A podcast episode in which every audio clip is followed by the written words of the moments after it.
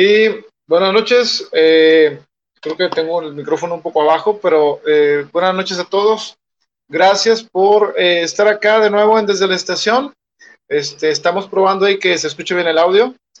Creo que lo que pasa es que, les cuento, tengo en mi oído un, un audífono que está tronando mucho, entonces no me escucho. Espero que ustedes me escuchen.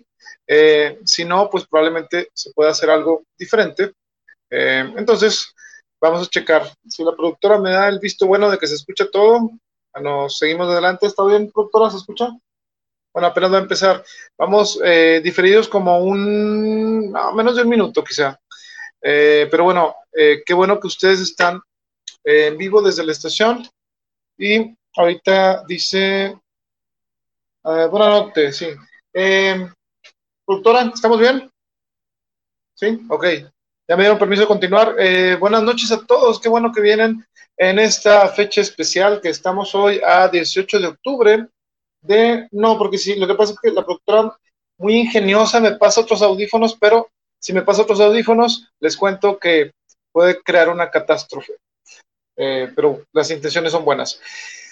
Qué eh, gusto me da verlos, aunque sea numerito, y este es leerlos. Entonces, pues, ¿cómo han estado? Eh, ¿Qué me cuentan? Porque ahorita les vamos a contar bastantes cosas.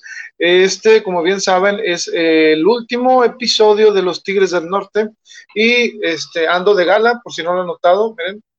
Sí, estamos preparándonos para, la, para el repechaje. Sí. La productora dice que vamos a quedar campeones, yo la apoyo. Es algo complicado, pero bueno, este, más cosas se han visto eh, fuera de lo común. Así que vamos a esperar, ¿no? Y pues bueno, tenemos muchas cosas, pero antes que nada le mandamos un abrazo a nuestra amiga Rocío Almaraz y a Rodrigo. Pórtense bien. un fuerte abrazo y muchas felicidades. Luego verán por qué.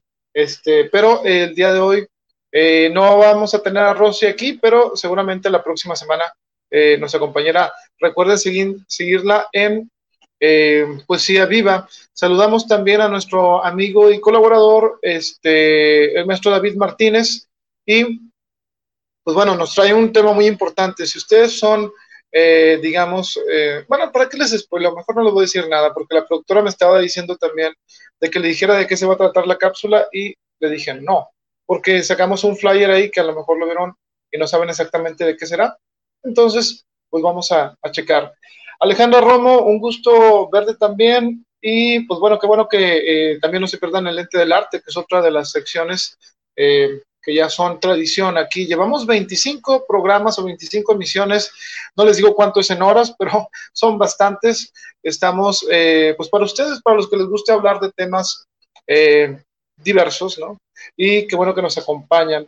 Juani Urbina, hola, dice, hola Arturo, qué gusto saludarte. Juani Urbina, déjenme les cuento, este, igualmente, Juani, eh, ella también es eh, escritora y va a sorprendernos próximamente con sus letras. Y pues bueno, vamos a apoyarla también por acá. Y ahí ya la, la regué por si estoy revelando algo, pero eh, estamos esperando tu novela próximamente. Vienen muchos proyectos. Esto de estar aquí, pues bueno, aprovechando el tiempo, pues me da mucho gusto. ¿Por qué? Porque eh, si ustedes se dan cuenta, y lo estaba preguntando con, eh, con la eh, productora, que decía que los domingos, no sé si a ustedes les da esa nostalgia de que mañana ya van a ir a trabajar, al, menos muchos, y decías, pues es que no, no tengo nada que hacer el domingo. Y bueno, pues ahora los que encontraron esto, pues bueno, qué bueno que les gusta, qué bueno que, que se vienen aquí a pasar el rato, ¿no? Y este, y pues bueno, ah, miren aquí, eh, tiene un amigo también, aquí dice, Irán Hernández Barbosa, hola, saludos de mi familia, saludos a todos, un fuerte abrazo, esperemos que todos estén con bien. Eh, el día de hoy tenemos mucha información, yo le dije a la productora, vamos a estar aquí tres horas en vivo, así que pueden ir eh, por lo que sea que les guste tomar. Yo recomendaría que agua, pero si usted tiene alguna bebida favorita, entiéndase vino, frutzi, y todos los demás, puede traerlo.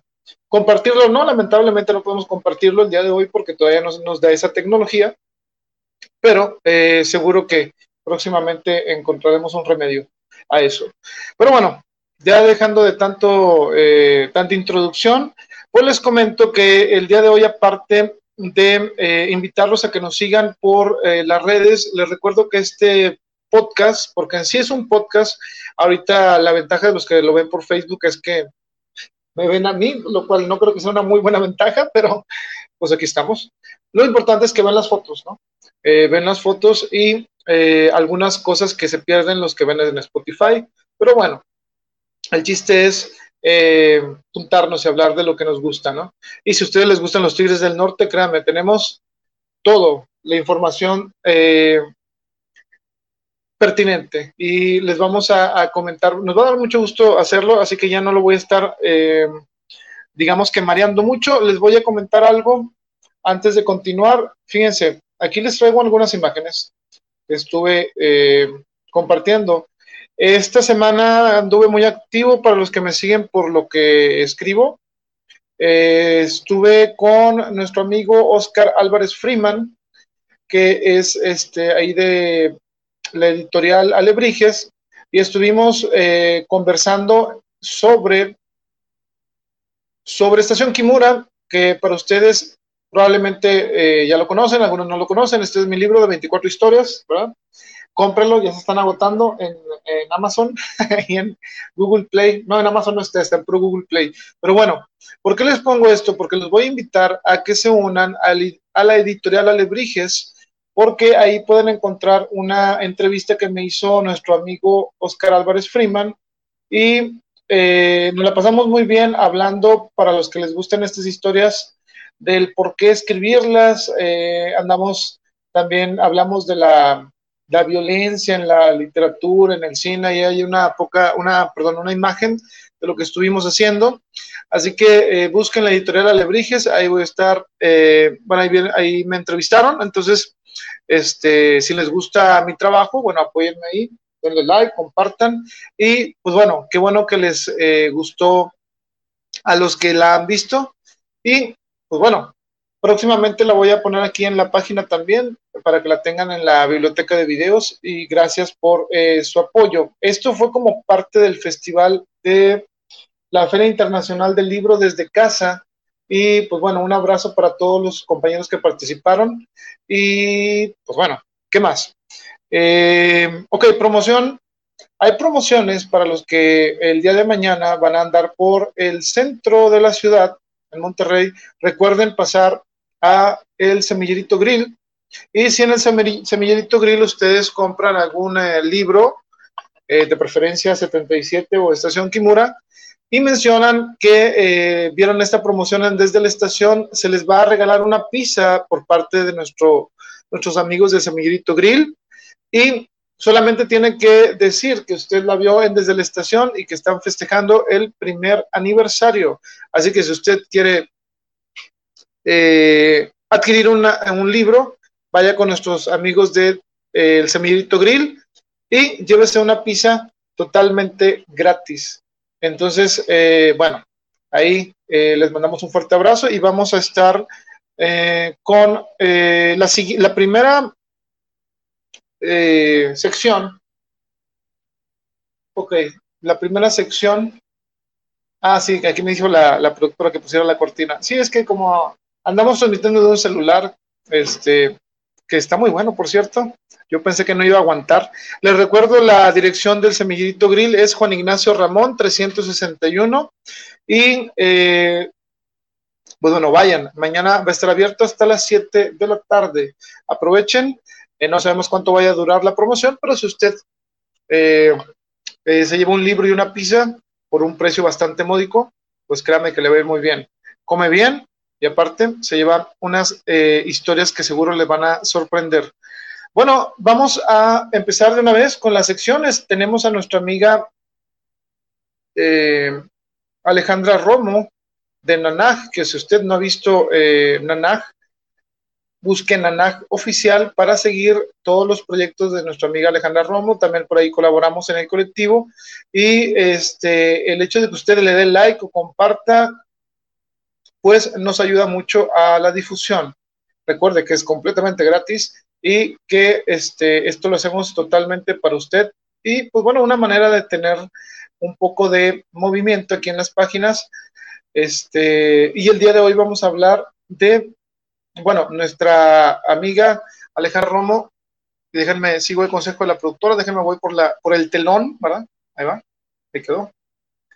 Ok. Vamos a hablar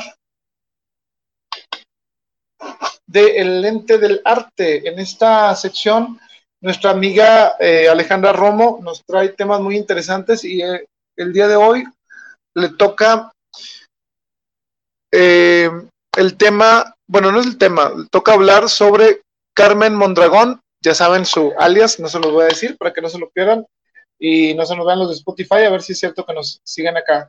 Alejandra Romo nos pone ahí su página, ahí está en Anajo Oficial. Y pues bueno, los voy a dejar con eh, la cápsula.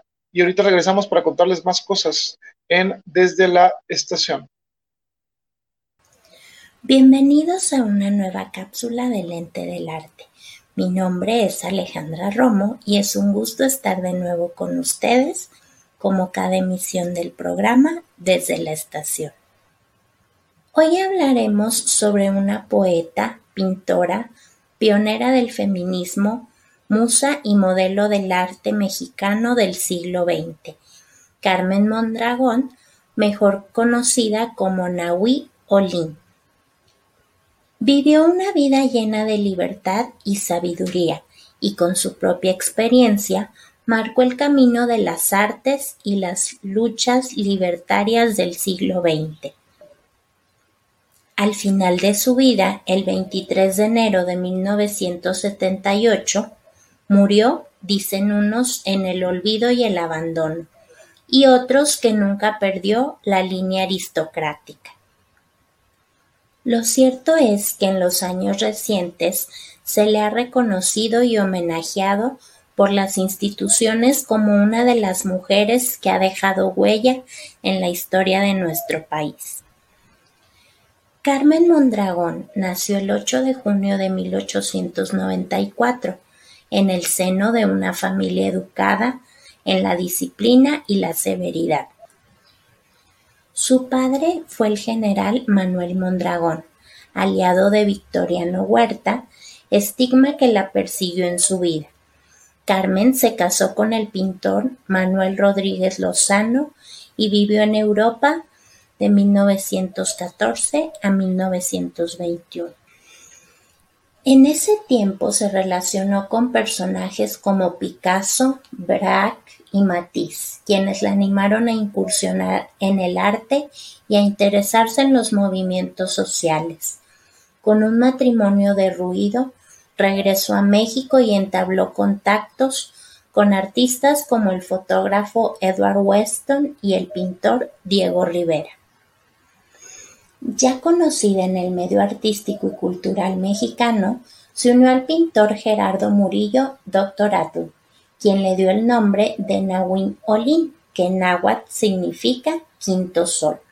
Durante más de 50 años creó una vasta obra pictórica que profundizó en la sensualidad y el erotismo, y un amplio y singular corpus literario. Como vemos, fue amiga de los grandes intelectuales de su tiempo, por mencionar algunos María Izquierdo, Matisse, José Vasconcelos. Su forma de ser, de pintar y de escribir fue inspiración para Frida Kahlo y Diego Rivera. Fue un gusto haber estado con ustedes como cada emisión del programa desde la estación. Les recordamos nuestros canales oficiales y esperamos contar con su opinión. Hasta el próximo domingo. Pues bueno, ahí eh, quedó la, eh, la sección del ente del arte. Les recordamos seguir a Nanaj. Aquí eh, tienen la página del colectivo. Sigan también a la maestra Alejandra Romo en Instagram. Y pues bueno, Qué bueno estar eh, con ustedes. El día de hoy les traemos una eh, sección que aún no tiene nombre. Eh, no porque sea mala, de que no tiene nombre, que es una expresión que se usa acá en México, sino, a ver, aquí está, Ok. Mm. Ok. Miren, ya se me desacomodó aquí tantito, pero bueno, mientras les digo que nos sigan en Spotify, en también en este, ahí va, ya está. Que nos sigan en Spotify y a la maestra eh, Alejandra Romo, síganla en Anaco Oficial, ahí viene la página. Este, denle like, no nos cuesta nada, creo que no nos cuesta nada. Entonces, este, apoyar al arte siempre es importante y para que nos siga trayendo estas interesantes cápsulas. Dice nuestro amigo Chirregio 58, sí, muy interesante. Eh, vamos a, a continuar con esta nueva sección que, pues bueno, ahí sí como que va a ser tipo, eh, déjenme les digo, recordar las cosas que eh, han pasado y para esto necesitamos la ayuda o necesitamos la ayuda de la productora que va a pasar aquí a dar su... Ah, no, ¿verdad? No. Bueno, dice que yo las lea. Entonces, eh, les voy a hablar de ciertos personajes antes de pasar con nuestro amigo David y ya después con los Tigres del Norte. Ahí va el telón. Bueno, todavía no. Miren, vamos a hablar el día de hoy sobre eh, lo que ha pasado esta semana a lo largo de la historia del arte, de la música y de datos interesantes que la productora nos está mandando desde su estación, no sé dónde está su estación, pero bueno, allá de repente me dicen, ten, di esto. Entonces vamos a, a ver qué nos trajo, a ver si es cierto que está buena la sección. Ahí ustedes me dirán, ¿Alguien conoce a, este individuo? Bueno, si usted no lo conoce, y claro que eh, hay fans que sí, pues bueno, se hace llamar Wolverine en algunas películas y es Hugh Jackman. Hugh Jackman, eh, ¿por qué lo recordamos en, este, en esta semana en particular? Pues bueno, pues muy sencillo, porque él nació en un 12 de octubre. el 12 de octubre de 1968 nació el actor australiano Hugh Jackman, que como bien lo saben ustedes es actor, cantante, productor y tiene películas eh, muy interesantes, sobre todo la que más me gusta a mí. Eh, no sé ustedes cuáles hayan visto. Y Olmen Logan es, es muy buena, pero eh, ya hablando así fuera de los cómics, no, no que vaya a pegarle a lo de Martin Scorsese, que este que no considera cine. Yo sí considero cine todo. Si es buena historia, no hay problema. Sobre todo si es de cómic. Bueno, ¿en dónde ha actuado él eh, en muchas películas? Eh, ¿Cómo se llama la productora donde canta? Que es el The Greatest Showman, ¿no? Algo así. The Greatest Showman. Esa no la he visto. Me comentan que es muy buena, pero la que sí he visto y que es demasiado buena es una que se llama Prisoners, que precisamente pertenece a esta imagen. Eh, esa la dirigió Denis Villeneuve, eh, un gran director, este, pero bueno, hablando de Hugh Jackman, en general para mí es uno de los mejores actores eh, y probablemente se va, sí le veo como que madera para convertirse en uno de esos eh, que volveremos a ver en unos años, que de grandes actuaciones y personajes. es una gran, tiene una gran habilidad para para dejarte pensando en sus personajes. Entonces, eh, pues bueno, no, no es de esos actores que se olvida fácilmente una interpretación. Y pues bueno, la verdad, eh, a mí sí me, gusta mucho cómo actúa y pues esperemos ver más eh, películas de él.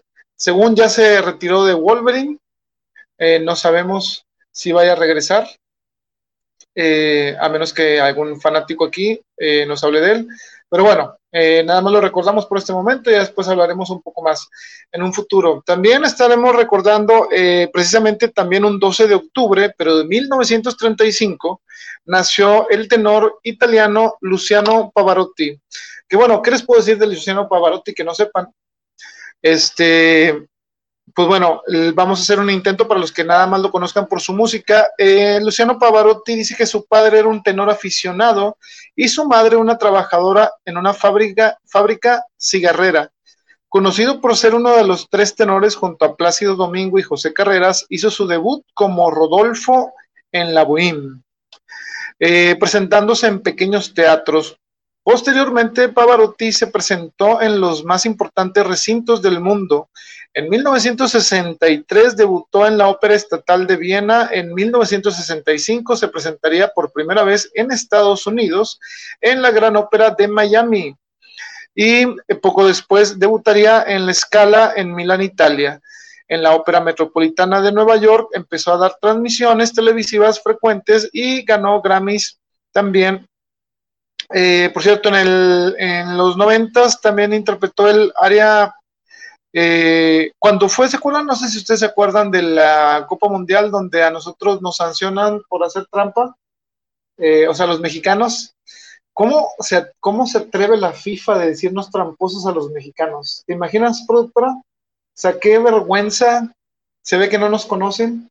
Pero bueno, en Italia 90 estaba todo listo para que Hugo Sánchez, sí, el Pichichi, eh, mejor jugador incluso que Maradona, lo siento amigos argentinos, yo sé que me van a odiar por ese comentario, pero bueno, yo sí considero un poquito mejor. Lamentablemente Maradona le gana porque Maradona sí ganó una Copa Mundial. Sin embargo, si hablamos por, bueno, no me voy a meter en temas de fútbol porque después me van a empezar a, decir que no sé nada y que no sé qué.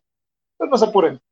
Vamos, volviendo a Pavarotti. En 1990 eh, hubo el eh, Mundial de Italia 90 esa ocasión a nosotros no nos permitieron ir por meter jugadores este, indebidos, digamos, ¿verdad? Bueno, ¿por qué menciono el Italia 90 y a Pavarotti? Pues por lo siguiente, porque en mil, eh, este, él hizo una interpretación del Nessun Dorma eh, de la ópera de Turandot de Giacomo Puccini este, para el sorteo precisamente de ese mundial en 1990.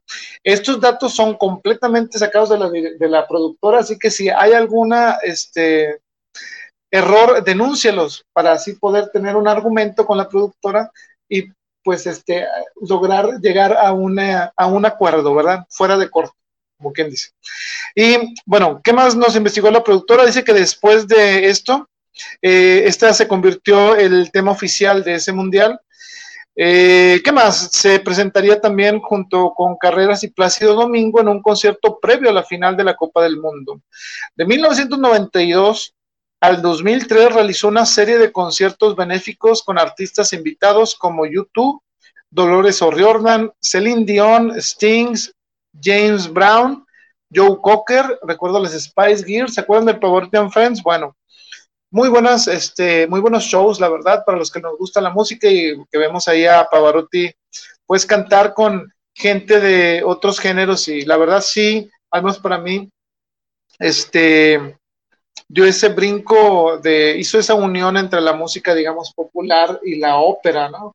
Este, que, pues bueno, si no has visto un Pavarotti on Friends, eh, apague desde la estación, siempre los mando a que apaguen y que no nos dejen de ver, pero quizás sí deberían busquen estas versiones. Eh, también recordamos a, Pavarotti, para los que les gusta YouTube, pues por su, eh, pues con el dueto, ¿verdad? Con el Misarajevo. Pero bueno, eh, deberíamos hacer un especial de Pavarotti, quién sabe, a lo mejor a alguien le interese. Bueno, a mí sí me interesa y probablemente en un futuro. Entonces, vamos a checar qué otra información nos mandó la productora. Miren, estas personas son cinco individuos uno no pertenece a ese grupo y es del que vamos a hablar. Eh, el 13 de octubre de 1974 fallecería en la ciudad de Nueva York una de las personas más importantes en la música, al menos para, eh, para sus shows y era el que difundía ya, eh, es Ed Sullivan, esta personalidad televisiva, creador y anfitrión, anfitrión perdón, del programa The Touch of the Town, eh, ah, The Toast, el Toast, sí, The Toast of the Town, que es el brindis de la ciudad. Y más tarde, este, este programa sería llamado The Ed Sullivan Show. Y pues bueno, ¿saben cuánto duró ese programa? Ese programa duró 24 años. ¿Quiénes, ¿Quiénes estuvieron en el Ed Sullivan Show? Bueno, probablemente a muchos que ustedes ya conocen. Eh, pero les voy a mencionar algunos que son de los que eh, dejaron ahí su huella, ¿no? Está Elvis Presley, estuvo ahí, los Beatles, eh, Salvador Dalí, de los que son más apegados a la al otro tipo de disciplina. También estuvo, estuvieron los Jackson Five, los Rolling Stones, los Bee Gees, Polanca y los Doors, ¿verdad? Fue cuando que tuvo con ese pleito Jim Morrison, hicieron enojar a Ed Sullivan Ed Sullivan, perdón. Pero bueno, eh, para más historias de Ed Sullivan, sintonícenos la próxima semana, que vamos a estar hablando de The Beatles. Entonces, este, pues bueno, ese eh, Ed Sullivan es uno de los muy buenos. También estuvo, miren, aquí dice, eh, nuestro amigo Chirregio dice, Pavarotti también cantó con Duran Duran Ordinary World. Sí, hubo muchos duetos muy, muy buenos eh, de Pavarotti. Y en el caso de Ed Sullivan Show, le trajo mucha variedad a la música. Eh, recuerden, nos estamos hablando de un tiempo en el que de lo único que podías ver eh, lo que pasaba la música de Inglaterra, pues era prácticamente en estos medios televisivos. Recordamos que, eh, o hay que recordar que cuando se da la, la, bitlemanía, ¿verdad? Una de esas partes importantes fue que ellos fueron al Ed Sullivan Show, pero no me voy a gastar las historias aquí todavía. Este, eh, sintonícenos la próxima semana si les gustan los Beatles, porque vamos a hablar bastante de ellos. Pero bueno, ¿quién más nos trajo la productora el día de hoy? Eh, nos trajo esta imagen. Si usted no, conoce, no lo conoce a él, es porque probablemente conoce eh, el dueto. Esta, este guitarrista cantautor nace el 13 de octubre de 1941 en Newark, New Jersey. ¿Y quién es? ¿Cómo se llama? Ah, por cierto, espérenme, se me olvidó mencionar algo. Eh, Edward Vincent se llama Ed Sullivan, ¿verdad? Y que le dieron Edward Vincent Sullivan. Me faltó mencionar el, este, el nombre completo. Bien, mira, saludos a nuestra amiga Nomi Bravo, eh, un fuerte abrazo. Ahí estuvimos platicando con ella en el semillerito. Vamos a hablar un poquito más adelante sobre eso. Estamos preparando un show muy bueno. Pues ya está. Ya creo que nada más queda un lugar. Así que, pues bueno, eh, al rato les comento sobre eso. Un fuerte abrazo a Noemí. Este, un gusto siempre platicar contigo. Eh, sí, como nuestro amigo Chirregio nos dice, es Paul Simon. ¿Qué podemos decir de Paul Simon? Bueno, como habíamos dicho, él nace el 13 de octubre del 70, Ah, no, no, no. A ver, espérame. Sí, ya ando regando. 13 de octubre del 41 en Newark, New Jersey. Ah, este, nace bajo el nombre de Paul Frederick Simon. Pues, prácticamente nació con un nombre artístico. Y este, en 1957, junto con su amigo de la infancia, Arthur Art Garfunkel, crea el dueto Simon Garfunkel, eh, que originalmente se llamaba, y esto a lo mejor ustedes no lo van a creer, pero se llamaba Tommy Jerry. Recuerden, si hay algún error, me lo dicen para eh, pedirle a la productora que se ponga el tiro, ¿verdad? No nos podemos estar dando. Saludos a Zetel Creativo, eh, un fuerte abrazo. Saludos a Claudia Flores, bonita noche igual. Este, aquí andamos con todo. Y bueno, ¿qué más decimos de Paul Simon? Bueno, se junta con Simon Garfunkel pero antes de llamarse así se llamaban Tommy Jerry, aunque usted no lo crea. Ganador de 12 premios Grammys, tres de los cuales ganó como álbum del año, eh, Bridge Over Troubled Water, Still Crazy After All These Years y Graceland. También fue inducido en el Salón de la Fama del Rock dos veces, uno como solista y el otro eh, con el dúo de Art and Garfunkel también algunas de sus canciones más famosas pues son el meme que traen, bueno, ya no, ya no está tan de moda, pero es muy bueno, el de Hello Darkness, Little Friend. No llores, productora, tranquila. Es solo para recordar esto. Dice Claudia Flores, productora bella. No le digas porque luego va a cobrar más caro la producción, digo. Dice este David, Sí, lo creo, sí, se llamaban los sombreros verdes, exactamente, sí, Maná se, Maná se llamaban sombreros, sombreros verdes. Este, y bueno, ni qué decir de Aerosmith, que se ponían de hookers, ¿no? bueno, este, Paul Simon. Eh, Paul Simon también escribió esa canción que les digo que se llama eh, Sound of Silence y esta canción es muy, muy, muy triste, sobre todo para toda la gente que pues apreciaba mucho ya sea como una figura, ya sea como, eh, pues en el caso de Estados Unidos, prácticamente la mayoría de los estadounidenses, pues el asesinato de John F. Kennedy, pues trae ese, esa canción una carga emocional, digamos. Sería bueno hablar de algunas eh, de esas canciones acá en Desde la Estación. Mrs. Robinson, eh, esa es también muy buena, donde se nombra Joy DiMaggio y todo esto. Bueno, esa salía en, la, en el soundtrack del graduado, ¿sí la vieron? ¿Con Robert Redford era? No. Sí era con, no, era este Dustin Hoffman. Uno de los dos, a ver si, ¿quién vio la del graduado?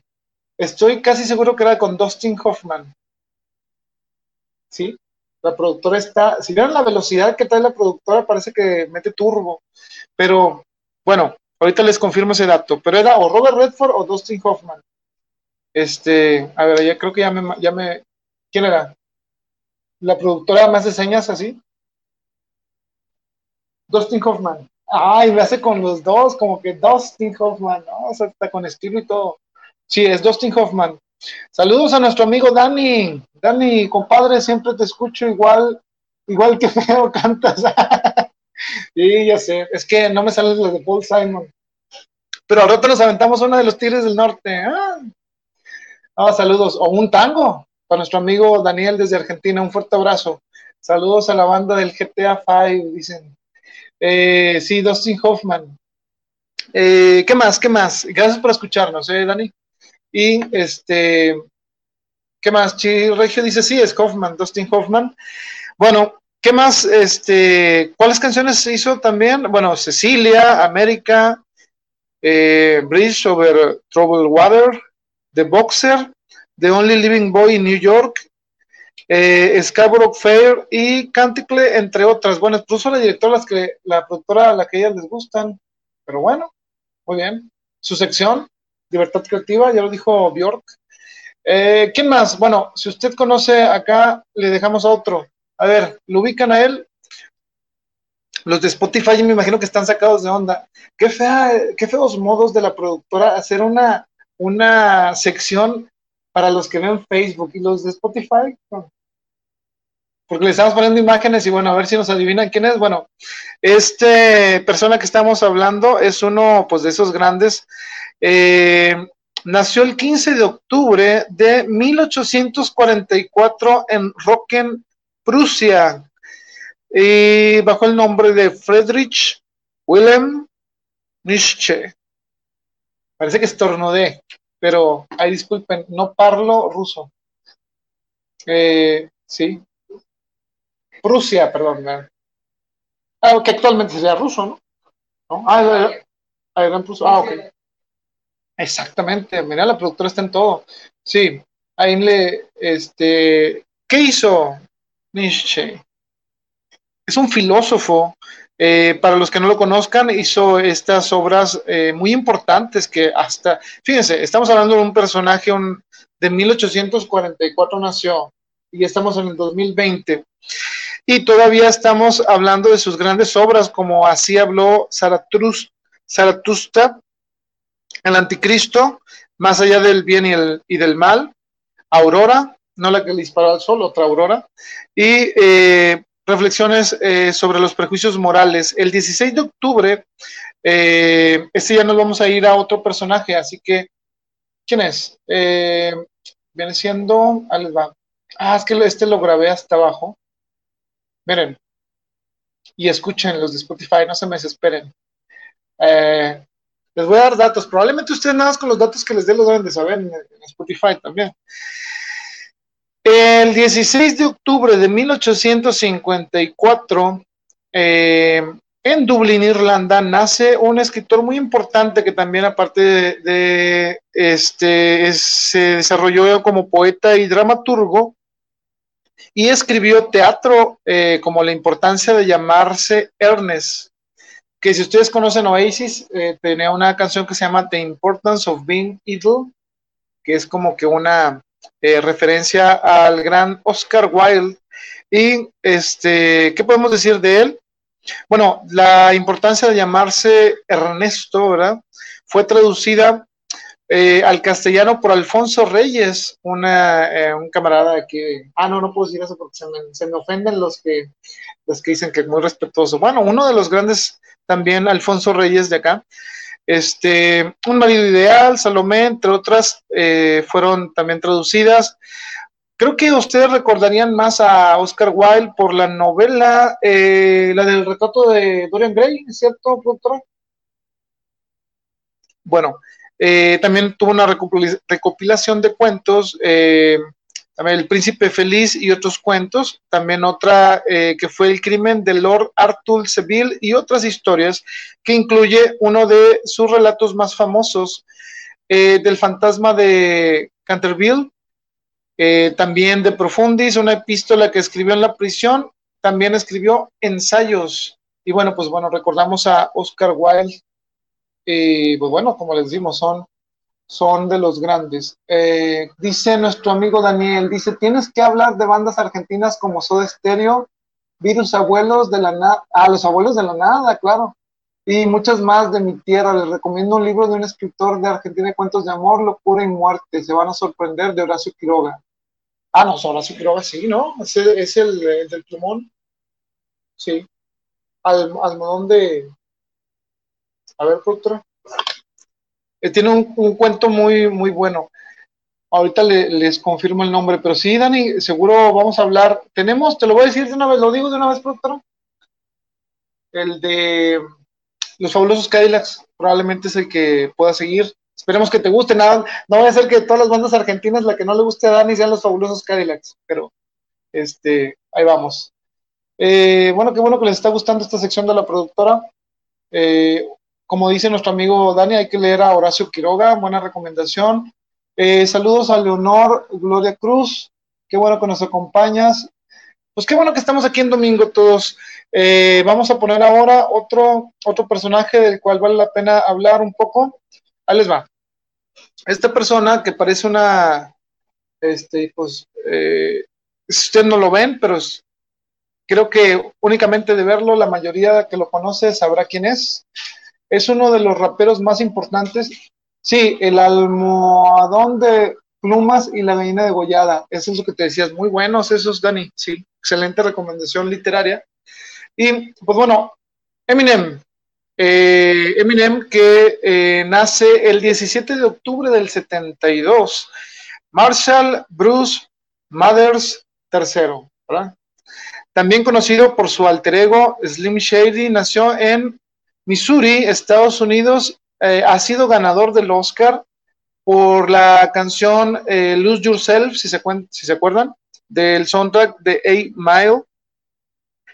15 premios Grammy ha ganado, este, 727 nominaciones a premios, de los cuales ha ganado 600, imagínense. Este, ¿Qué más podemos decir? Bueno, eh, si conocen a Eminem, ha estado activo desde casi final, bueno, desde los 90, casi finales de los 90, se dio a conocer bastante. Si recuerdan, su eh, 8 millas exactamente. Su álbum debut fue el de Slim Shady LP, en el eh, debutó, no, perdón, el Slim Shady LP debutó en el número 2 del Billboard 200 en el año 2000, interpretó en los Grammys a dueto con eh, Elton John. No sé si ustedes se acuerdan eh, de Elton John cantando con Eminem la canción de Stan, que originalmente él la cantaba con Daido. Muy buena versión en vivo. Y eh, recuerdo que en ese entonces la polémica era, le decían a Elton John, ya ven que a Eminem lo han puesto de misógino, racista. Bueno, no racista no tanto, lo que le han dicho que es homófobo, ¿verdad? Este, y era un shock para muchos que se pusiera a cantar Eminem con Elton John. Incluso Elton John eh, recibió muchas críticas porque decían, ¿cómo es posible que, que fueras a hacer un dueto con Eminem? Pero la verdad es una de las mejores versiones que pueden encontrar de Stan. Para mí es mi favorita, ahí con disculpa de Daido, ¿verdad? Pero bueno, eh, la voz de Elton John, pues, ¿qué podemos decir? Eh, ¿Qué más? Dice, fue descubierto en el 97 por un miembro del staff de Interscope Records tras haber quedado en segundo lugar en un concurso de rap. Imagínense, ¿quién le habrá ganado a Eminem en rap? ¿No? Pues quién sabe, pero Eminem quedó en segundo lugar y de ahí lo descubrieron. Para que vean que no siempre el que gana el primero, ¿eh? Este, aunque suene irónico. Dice, eh, posteriormente Jimmy Lovine le puso una copia del primer EP al Dr. Dre, quien escuchó esas rimas potentes, digamos, y dijo, sí se arma. y se fue y hicieron esta colaboración. Eh, pues es su mentor, incluso lo ha aceptado y, y yo creo que debemos de hablar del rap, de Eminem y de todo esto también. No sé qué les parece. Me gusta mucho hablar, pero pues bueno, ya este, vamos al minuto 42, así que vamos a apurarle. Muchas gracias a la productora por traernos su sección. Eh, fíjense, la productora es tan así como que muy especial que dice, ten, aquí está mi sección, dila tú. ¿Cómo Es a control remoto, ¿no? Pero bueno, muchas gracias a la productora por traernos estos datos. Eh, sí, Dani, es ocho millas la película, muy buena. Este, muy buena película también, ¿eh? Este, pero ahora sí, ¿qué más nos falta decir? Nos falta decir, eh, déjenme checar. Creo que no nos falta decir nada. Eh, de la productora nada. Ah, ok, sí. Antes de irnos a la siguiente sección, les voy a comentar algo importante.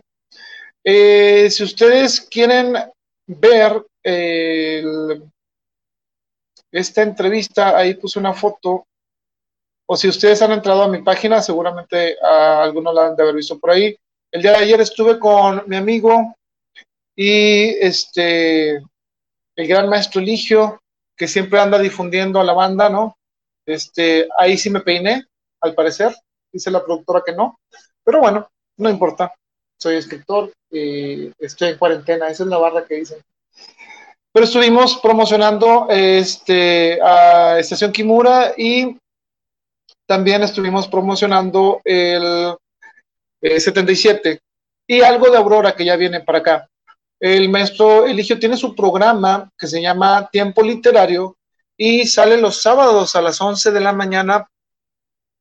Entonces, este, les, eh, les eh, pido que sigan a la red comunitaria Zona Norte Monterrey de la cual eh, nuestro amigo Benito Rosales está haciendo un gran trabajo, eh, apoyando a los compañeros, invitándonos ahí a las transmisiones. Un fuerte abrazo también para eh, el tocayo Arturo Mariño y también Raúl Esquivel, que estuvieron ahí en su, en su programa y compartimos transmisión. Así que, este, pues bueno, un fuerte abrazo para el maestro Eligio, gracias como siempre por el espacio. Y pues bueno, ¿qué más? Antes de irnos, les voy a revelar otra de las que va a estar, como les digo, ya nada más nos queda un lugar Vamos a estar, eh, en mi caso, eh, un servidor. Va a estar también, este, lo estoy buscando. Ahí voy. Eh, va a estar Brisa, Beatriz Ramírez en vivo, en las letras en vivo con el semillito grill.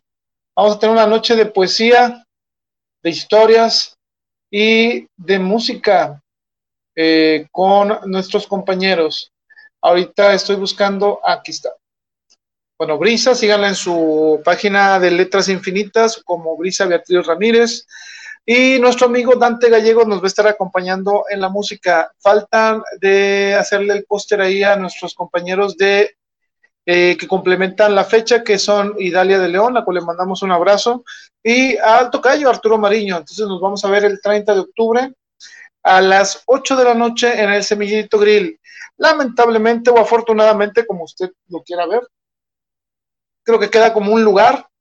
Este, vamos a hacer lo posible por llevarles eh, por esta página eh, algunos, si la productora me autoriza, algunos fragmentos y los compañeros también de esta noche que celebraremos con sana distancia, bajo todas las este, recomendaciones. Y pues bueno, tratando de, de llevar un poco de, pues de nuestro, nuestro material al público y eh, agradeciendo el espacio también al Semillerito Grill y a los compañeros que pues bueno, nos vamos a ver eh, pronto en, eh, en el Semillerito Grill. Y bueno, ahí como que ya amaneció. Este, ¿qué sigue? ¿Qué sigue, productora? Que ya acabamos, dicen, ah, nos faltan los Tigres del Norte como dos horas. Créanme, va a estar muy largo. Si usted es fan de los Tigres del Norte, no sé, y si es fan de de saber lo que pasó en otros sexenios, pues lamentablemente eh, los Tigres del Norte dicen las cosas que muchos grupos no se atreven a decir. Entonces, eh, quédese con nosotros. Pero antes de irnos a los Tigres del Norte, vamos a irnos con la sección de mi amigo y amigo de todos ustedes también, es David Martínez. Y fíjense, la Torre de Babel. Recuerden que pueden seguirlo también en sus distintas redes sociales y nos trae un tema muy, muy, muy especial.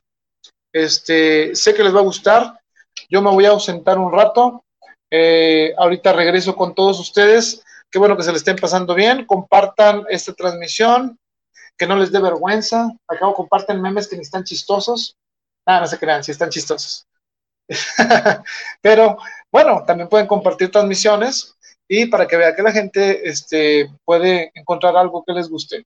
Entonces vamos a irnos con nuestro amigo David en la Torre de Babel y después regresamos con los Tigres del Norte.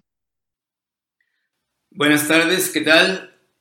Mi nombre es David Martínez y el día de hoy, una vez más, estamos aquí en la cápsula cultural de la Torre de Babel, eh, dentro de lo que es la emisión de Desde la Estación, que amablemente Arturo Hernández nos permite estar aquí. Espero que el día de hoy el tema que les voy a presentar sea de su interés y de su agrado. Gracias. Piano piano, chi va piano va sano e va lontano, ma chi va forte va la morte. Vamos a hablar el día de hoy de uno de los idiomas más bellos, más sonoros eh, y que dio de hecho origen a muchos más idiomas, que es el idioma italiano. Muchas gracias. El italiano eh, es una lengua derivada del latín, es un idioma derivado del latín. Y el latín surge aproximadamente eh, hacia el año 700, 600 antes de Cristo, empieza precisamente a formarse lo que era el imperio romano. De hecho, anteriormente en la península eh, de Italia vivían eh, los etruscos y otros pueblos. Sin embargo, poco a poco eh, se hace lo que es el imperio romano y se toma como lengua el dialecto de la región de Lacio, precisamente. De ahí se deriva el nombre de latín. Entonces, empieza a surgir como lengua del imperio el latín y en el máximo esplendor del imperio romano que ocurre entre los años 100 antes de Cristo, aproximadamente 1000, 1100 antes de Cristo, 1100 después de Cristo, es cuando el latín se repande por toda Europa gracias a las conquistas del imperio romano. Eh, y de ahí precisamente ese latín, que era el latín, por así decirlo, educado, el latín propio, mezclándose junto con otros idiomas, va a dar origen a lo que fue los idiomas francés, español y portugués. ¿Ok? Sin embargo, el latín que hablaban los soldados y lo que hablaba el pueblo en general que no tenía acceso a una educación, era lo que llamaban eh, la, lengua vulgar, lengua eh, vulgaris, ¿ok? Y es ahí precisamente en donde va a nacer lo que conocemos hoy en día como el italiano. En el año de 1861 ocurre un acontecimiento muy importante en lo que es la historia de Italia. Se lleva a cabo lo que es la reunificación, la unificación de Italia bajo un solo país, un solo Estado que se va a conocer a partir de este momento como la República Italiana. Esta república es fundada por lo que es el rey Víctor Manuel II y establece que todos se unen para formar un solo país. Todos los pequeños estados, las pequeñas repúblicas que hasta ese momento habían estado separadas políticamente hablando. Es decir, Venecia era una república independiente, eh, lo que era Cerdeña era otra, había el Estado del Vaticano, que es al final no se une a Italia, eh, en fin, había una gran fragmentación política en Italia que a partir de 1861 desaparece y se forma el concepto de la República Italiana. Sin embargo, también había una gran, una gran división a nivel de idiomas, una división lingüística. Como podemos observar en, la, en el mapa de Italia, había alrededor de unos 10 a 12 dialectos que se hablaban de manera, por así decirlo, oficial en cada uno de sus estados o repúblicas separadas. Venecia tenía su dialecto, Florencia tenía su dialecto, Roma tenía su dialecto, en fin, cada una de ellas hablaba un dialecto diferente. Y curiosamente habían coexistido así. De pronto, al momento en que se unifican como un solo país, pues surge la necesidad también de unificar su idioma. Y es en ese momento que escogen el italiano. Y uno dirá, bueno, pero pues, no existía ya el italiano. Sí, ya existía. Y vamos a ver que existía desde ya hace ya mucho tiempo. Sin embargo, como cada una de estas repúblicas o de esos estados, pues le daba igual el hablar o no hablar a la otra, eh, lo que, la lengua del otro país que estaba vecino a ellos, ya que eran separados, eh, no había necesidad de un solo idioma. Sin embargo, ya Italia unida como república necesita un idioma, que es el italiano.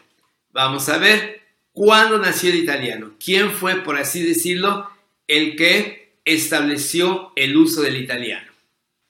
Eh, Dante Alighieri, el autor más conocido y más famoso de la lengua italiana, quien escribió precisamente el poema de la Divina Comedia, que es uno de los grandes clásicos de la literatura a nivel universal. Eh, antes de escribir este libro, este poema, eh, pues le pasó un poquito lo que le pasó a Martín Lutero en Alemania en su momento. Es decir, él quería que el poema, que el libro que él escribiera, pudiera ser leído por toda la gente de manera fácil, de manera sencilla, y no caer precisamente en la trampa de tener que hacer varias obras en varios dialectos porque cada región de Italia hablaba un dialecto. Estamos hablando del año 1300, entre 1300 y 1300 4, Dante Alighieri decide primero hacer un libro en el cual él justifica y él promueve el uso del latín vulgar, que se llamaba, eh, en ese momento así se llamaba el italiano, el latín vulgar, y este libro, esta obra se llama eh, Elocuencia vulgar, Eloquatis vulgaris.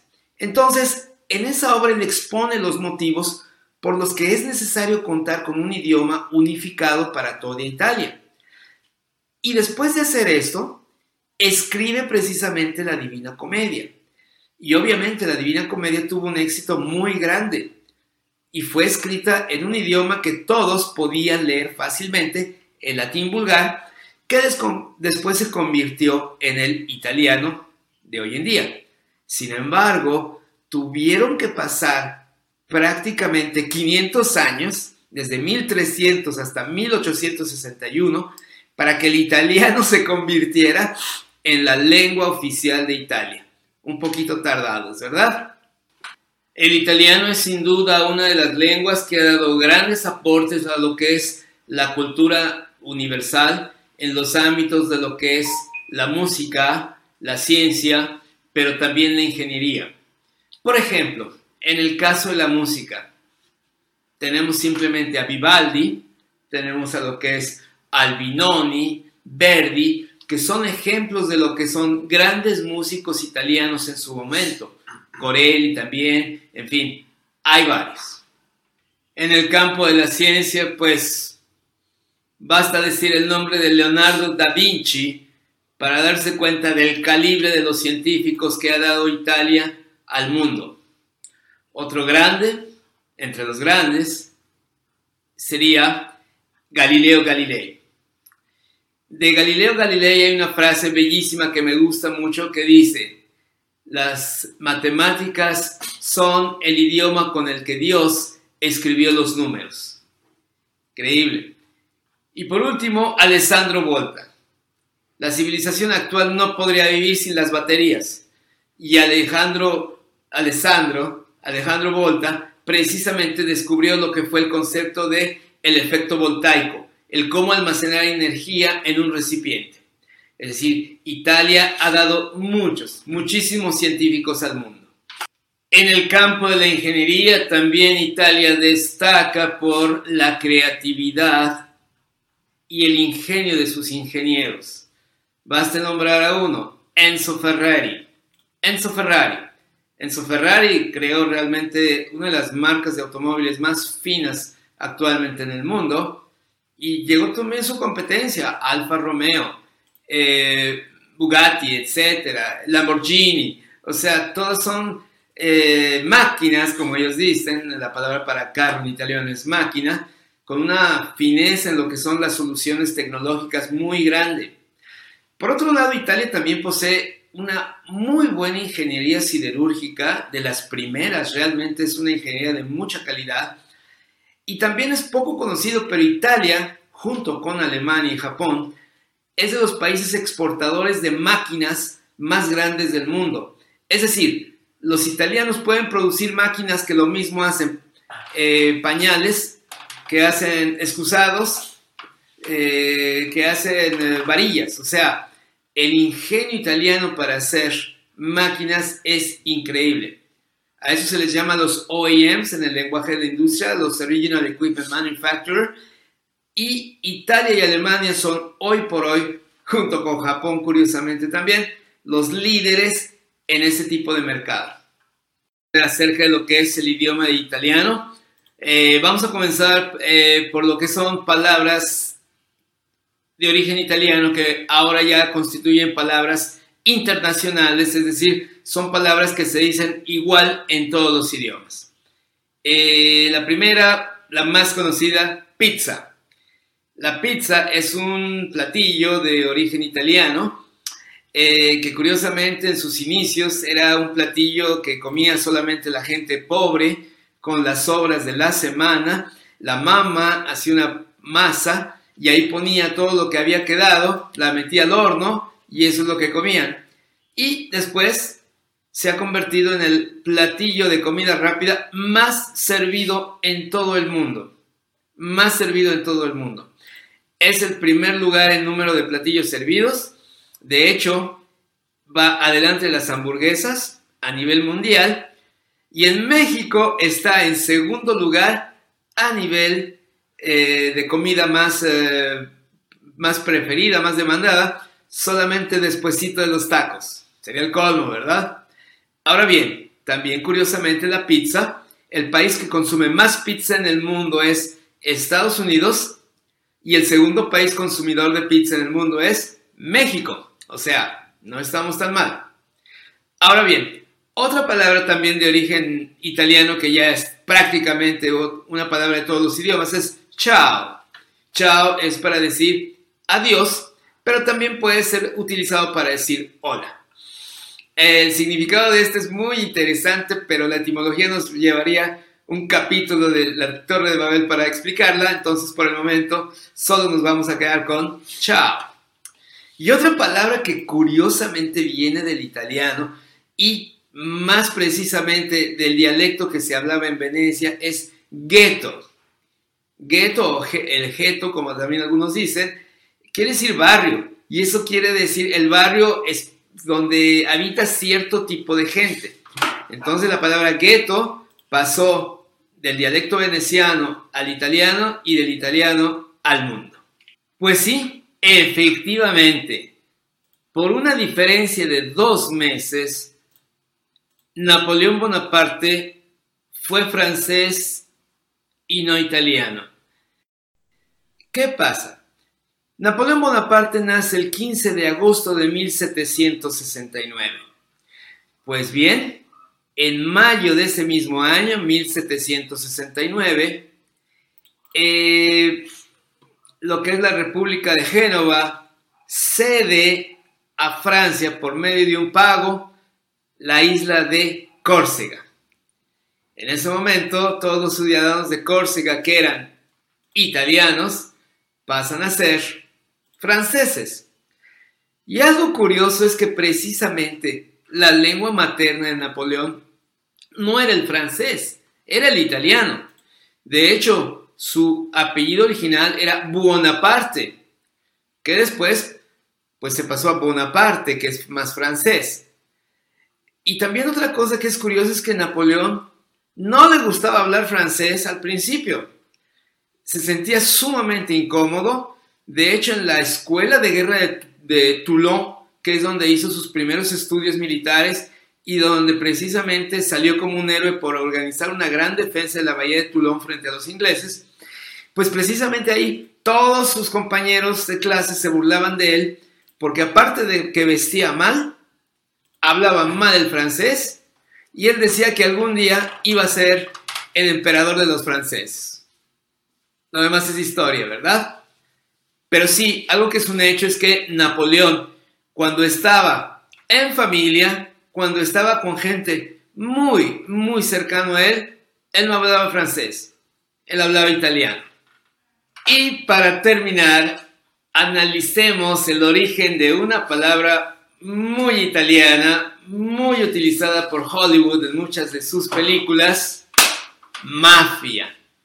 ¿Qué quiere decir la mafia? Hay dos eh, posibles orígenes de la mafia. Uno es precisamente durante una de esas tantas guerras que hubo entre Francia e Italia, no se llevaban bien como vecinos, y cuando precisamente Napoleón ocupa cosas de la vida Italia, y en Italia se forma un movimiento de resistencia, se hace de moda una frase que dice, morta la Francia, Italia nella. O sea, quiere decir muerte a Francia, Italia lo desea. Mafia, morta la Francia, Italia nella. Pero también otra explicación viene precisamente de Sicilia, de, esta eh, región del sur de Italia, de, precisamente esta región tan pobre de donde salieron tanta gente a los Estados Unidos a tratar fortuna, tratar de hacer fortuna, y donde precisamente se dice que la palabra mafia quiere decir mía familia, mi familia. O sea, el grupo, el clan.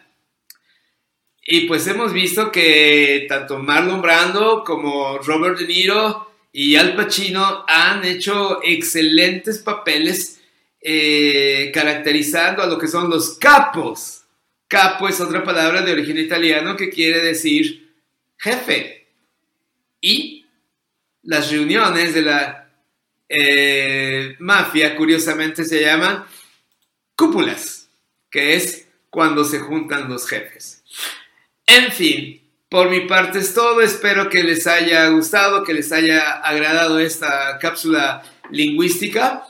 Eh, me reitero sus órdenes, ya sea en mi canal de YouTube, Chirregio58, o en Facebook, en lo que es la página de LeProf58. Ahí también me pueden encontrar. Les deseo una excelente semana. Gracias. Y bueno, y hablando de jefes, pues ya, por así que nos dejó el jefe de lingüística, ya pasamos por la jefa de la cultura, que es Alejandra Romo, ya pasamos, bueno, está ausente de momento la jefa de la interpretación poética, que es Rosy, y la productora, que es la jefa de producción, pues anda por acá. Entonces, creo que ya es momento de darle las gracias al maestro David por esta interesante y muy buena eh, cápsula, como nos tienen acostumbrados nuestros grandes colaboradores, tanto la maestra Alejandra Romo, tanto eh, David, y pues qué bueno que les haya eh, gustado. es una gran fuente de información la que nos regala siempre nuestro amigo David y este, y pues gracias, ahora sí, pues ya ahí nos vamos con los jefes de jefes, ¿no? Entonces, este, vamos a saludar aquí también a nuestra amiga Juana Urbina de nuevo. Dice, soy fan de los Tigres del Norte, soy de pueblo, pues imagínate. No, pues es que, ¿quién es fan de los Tigres del Norte? Hasta la productora es fan. Dice que sí, que un tatuaje, que no sé qué, no, no. Pero dice de esos de que son de mentiritas, ¿no? Los otros que sí duelen, ¿no? Dice Mayela Escobar, buenas noches, Noemí Bravo. Y pues bueno, así es. Vamos a continuar el día de hoy con eh, los jefes de jefes, que son los Tigres del Norte, la verdad. Pues siempre que despedimos a un grupo de, desde la estación, eh, lo festejamos al último la productora y yo pidiendo una gringa, pero el día de hoy no, ¿verdad? Entonces, este, eh, nada, no se crean. No, es triste para nosotros porque pues bueno, eh, después de escuchar su música durante este mes, y a lo mejor algunos dicen, ah, es que son muchas partes de los Tigres del Norte, no se apuren, eso lo dicen porque no es su grupo favorito, pero próximamente tendremos a ese grupo que tanto les gusta a ustedes, que nos escuchan y que dicen, no, ya voy a empezar a hablar de los Tigres del Norte, ya no, ya me voy. No se apuren. Eh, estos grupos que elegimos, los elegimos con mucho cariño para ustedes y sobre todo porque nosotros, eh, pues nos gusta hablar de ellos y la verdad son de esos que, al menos en mi vida, han sido muy trascendentales. Y pues bueno, hay que despedirlos como se merece. Ahorita eh, estoy viendo el, el reloj y ya llevamos una hora con nueve minutos. Espero que les esté gustando el show. Gracias por compartir, darle like, etcétera, etcétera, etcétera. Eh, son de gran ayuda y pues eh, vamos a empezar desde donde nos quedamos, pero antes de arrancar con esto, vamos a ver el por qué eh, vamos a terminar esta ocasión con este especial dedicado para todos los amigos eh, y grupos de Facebook que nos dan eh, la oportunidad de compartir este material con ustedes, esos verdaderos fans que imagínense si hubiera un, o si fuera posible, el contar cuántas veces has escuchado esa canción que te gusta de los Tigres del Norte, ¿no? Pues creo que para ellos sería como que van en la, no sé, dependiendo de la edad, pero yo recuerdo haber puesto un eh, cassette de los Tigres del Norte y después regresarlo otra vez como unas cinco veces mientras llegaba hacia mi destino, ¿no? Y pues bueno, el destino nos trae hasta acá y eh, nos quedamos en este álbum que es uno de los más trascendentales, quizá de la música tanto de mexicana por las situaciones que eh, lo rodearon en ese tiempo que fue sacado a la venta. Y estamos hablando del el álbum el de Jefe de Jefes, ¿sí? Pero, como les comentaba, antes de adentrarnos a esto, déjenme cierro unas ventanas que tengo aquí abiertas. Eh, ok. Y les voy a contar o les vamos, vamos a recapitular un poco el por qué la importancia de los Tigres del Norte, porque quizá al tenerlos tan cerca, eh, no les damos a veces el lugar, sobre todo la gente que los eh, conoce únicamente por quizá algunas canciones que, que no, en donde no muestran, digamos, que su esplendor eh, a la hora de, la, de los temas e interpretación. Bueno, déjenme les comento qué hicieron o, algunas de las cosas que hicieron los Tigres del Norte a lo largo de su carrera. Eh, el, álbum de América Sin Fronteras fue el primer álbum en recibir un Grammy Award en la categoría de regional mexicano en el 87. Hay que recordar que estos Grammys son difíciles de ganar. No de mérito a los Grammys latinos, pero estos son los Grammys ya hablando, este, pues de los que conocemos que se les dan a todos los grupos, eh, digamos, de internacionales, ¿no? Que es una categoría un poco más extensa y difícil de ganar. Fue el primer grupo regional mexicano en cantar en español en los American Music Awards. Esos eh, datos que les comparto, pues bueno, saben que muchos de, digo, podemos hablar de Shakira, podemos hablar de otros artistas latinos que para poder cruzar hacia Estados Unidos necesariamente tuvieron que cambiar su estilo y su idioma. Este, sin embargo, los Tigres del Norte eh, no se fueron por ese camino y quizá eso es lo que los hace también eh, pues únicos. Dice, en 1993 los Tigres del Norte impusieron el récord de asistencia cuando 200 mil personas se dieron cita para escuchar su concierto al aire libre en la Arena Deportiva de Los Ángeles. Eh, también hubo una creación de la exhibición itinerante Corridos sin Fronteras del Instituto Smithsonian que muestra el corrido como una forma de arte única y valiosa. En esta exhibición, objetos que pertenecen a los Tigres del Norte, tales como su premio Grammy, entre otras cosas, han sido incorporadas a esta exhibición que viaja a nivel nacional. Esto, pues, está, sería excelente poder verlo alguna vez por acá. Y, eh, pues bueno, pues donaron el Grammy para esta exhibición. También hay una, esto es un logro muy importante también, dice la legislatura del estado de California, el gobernador Gray Davis y la oficina del Valle del Gobernador, eh, Cruz Bustamante se llama, rindieron tributo al grupo tanto por su carrera artística como por sus contribuciones caritativas a la comunidad a través de la Fundación Los Tigres del Norte. ¿Qué más pasó por acá? Bueno, un reconocido muralista que se llama Paul Botello creó el mural La pared que habla, canta y grita, inspirado en los Tigres del Norte, un mural representativo del arte mexicano, americano, eh, formando parte de la herencia cultural de esta gran urbe. ¿Qué otras cosas les puedo comentar? Miren, eh, han sido homenajeados con el The National Day of los Tigres del Norte, que es lo mismo el Día Nacional de los Tigres del Norte, y el nombramiento de una calle en Chicago, Illinois. ¿Qué más? Su repertorio grabado es superior eh, a 500 canciones y corridos que reflejan las ilusiones, sueños, sacrificios y, eh, e historias de quienes se han establecido en Estados Unidos en busca de una vida mejor. Siempre una constante en su música pues ha sido esta, eh, estas historias de migrantes. Sus ventas globales registradas hasta hace algunos años han superado los 32 millones de álbums.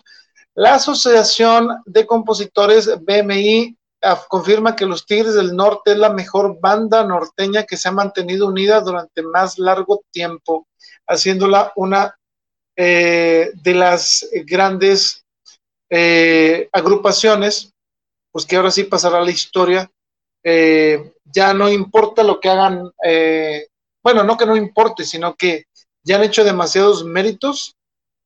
Y pues bueno, nosotros nos, quedamos en el 97 y el día de hoy vamos a terminar hasta prácticamente el 2020. Ustedes dirán, pues son muchos años, no, no se apuren. Vamos a detenernos únicamente, como les había comentado, es difícil hacer un, un especial para acá, pero lo hacemos con mucho gusto.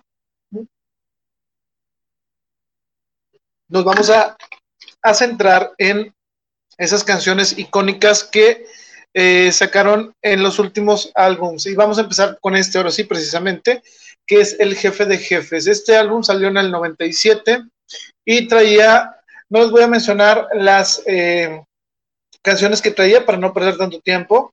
Bueno, que no es tiempo perdido, pero este, las buenas, como les digo, eh, canciones que traen los Tigres del Norte se le pueden resumir eh, como la del mojado acaudalado, el dolor de un padre, también las mujeres pueden, mis dos patrias, pero la que se llevó prácticamente el éxito y que los impulsó eh, en esta ocasión fue la del jefe de jefes. Esta canción eh, tiene un video que fue grabado en la prisión, también muy icónica de allá de Estados Unidos, que es la prisión de Alcatraz en San Francisco, California. Esto se grabó, eh, pues bueno, en el 2012, si ustedes se dan cuenta, ahí viene la portada y dice 15 años. Bueno, en el 2012 este álbum cumplió 15 años y agruparon los 19 temas eh, con esto. Pero bueno, vamos a hablarnos ahora sí sobre eh, la canción El jefe de jefes. El jefe de jefes está escrita por Guillermo Ibarra y Gesay Duarte. Y bueno, para entrar a esto de jefes de jefes es, es importante saber eh, la historia de un personaje que si usted es fan de Netflix y es fan de la serie Narcos México o Narcos en general, pues sabrá que ese mote a uno de estas figuras eh, digamos, eh, criminales, pudiera ser, pues es nada más y nada menos que eh, Félix Gallardo, ¿no? Y usted lo va a conocer probablemente por esta última serie que sacó Netflix. En Félix Gallardo, pues es el que se le dio este mote o este apodo y les voy a leer un fragmento que quizá les pueda ser de interés. Esto salió en la BBC Mundo y lo escribió Alberto Najar. Salgo un fragmento de esto. Dice, un imperio como el de Félix Gallardo solo puede construirse con el apoyo de autoridades, coinciden especialistas como Diego Sorno, que es el autor del libro Memorias de un Capo. Esta protección le permitió mantener una intensa vida social. En Sinaloa y Jalisco se presentaba como empresario y ganadero e incluso formó parte del consejo local del desaparecido Banco Somex. El capo eh, aparecía con frecuencia en las páginas de eventos sociales, en los diarios locales e incluso en Guadalajara, la capital de Jalisco, asistía a fiestas en bares de moda y Osorno cuenta que el corrido El jefe de jefes del grupo Los Tigres del Norte se compuso en su honor. También eh, contó al periodista que eh, uno de los hijos de Félix Gallardo dijo que no le gustaba la canción. Así que, este, pues bueno, sabrán que eh, los Tigres del Norte, a pesar de que han escrito algunos corridos, pues no les ha caído muy bien a ciertas personas de los que eh, de los que cantan, ¿no? De los a los que van dedicadas, digamos. Este, esto que les voy a leer es de chilango.com y se llama La historia detrás del corrido de jefe de jefes. en esta eh, ocasión, pues nos dice que Miguel Ángel Félix Gallardo es el narcotraficante mexicano conocido como el jefe de jefes y en la década de 1980 fue denominado como el zar de la droga en México. Fue uno de los fundadores del primer cartel de Guadalajara y controló por un tiempo todo el trasiego ilegal de drogas de México a los Estados Unidos. Dice que el apodo de jefe de jefes también se lo han adjudicado los capos de la droga, no nada más Miguel Ángel Félix Gallardo, sino Amado Carrillo Fuentes y Arturo Beltrán Leiva, para exaltar su imagen. Este corrido del cual estamos hablando eh, salió en 1997. En ese año, Félix Gallardo ya tenía ocho años preso.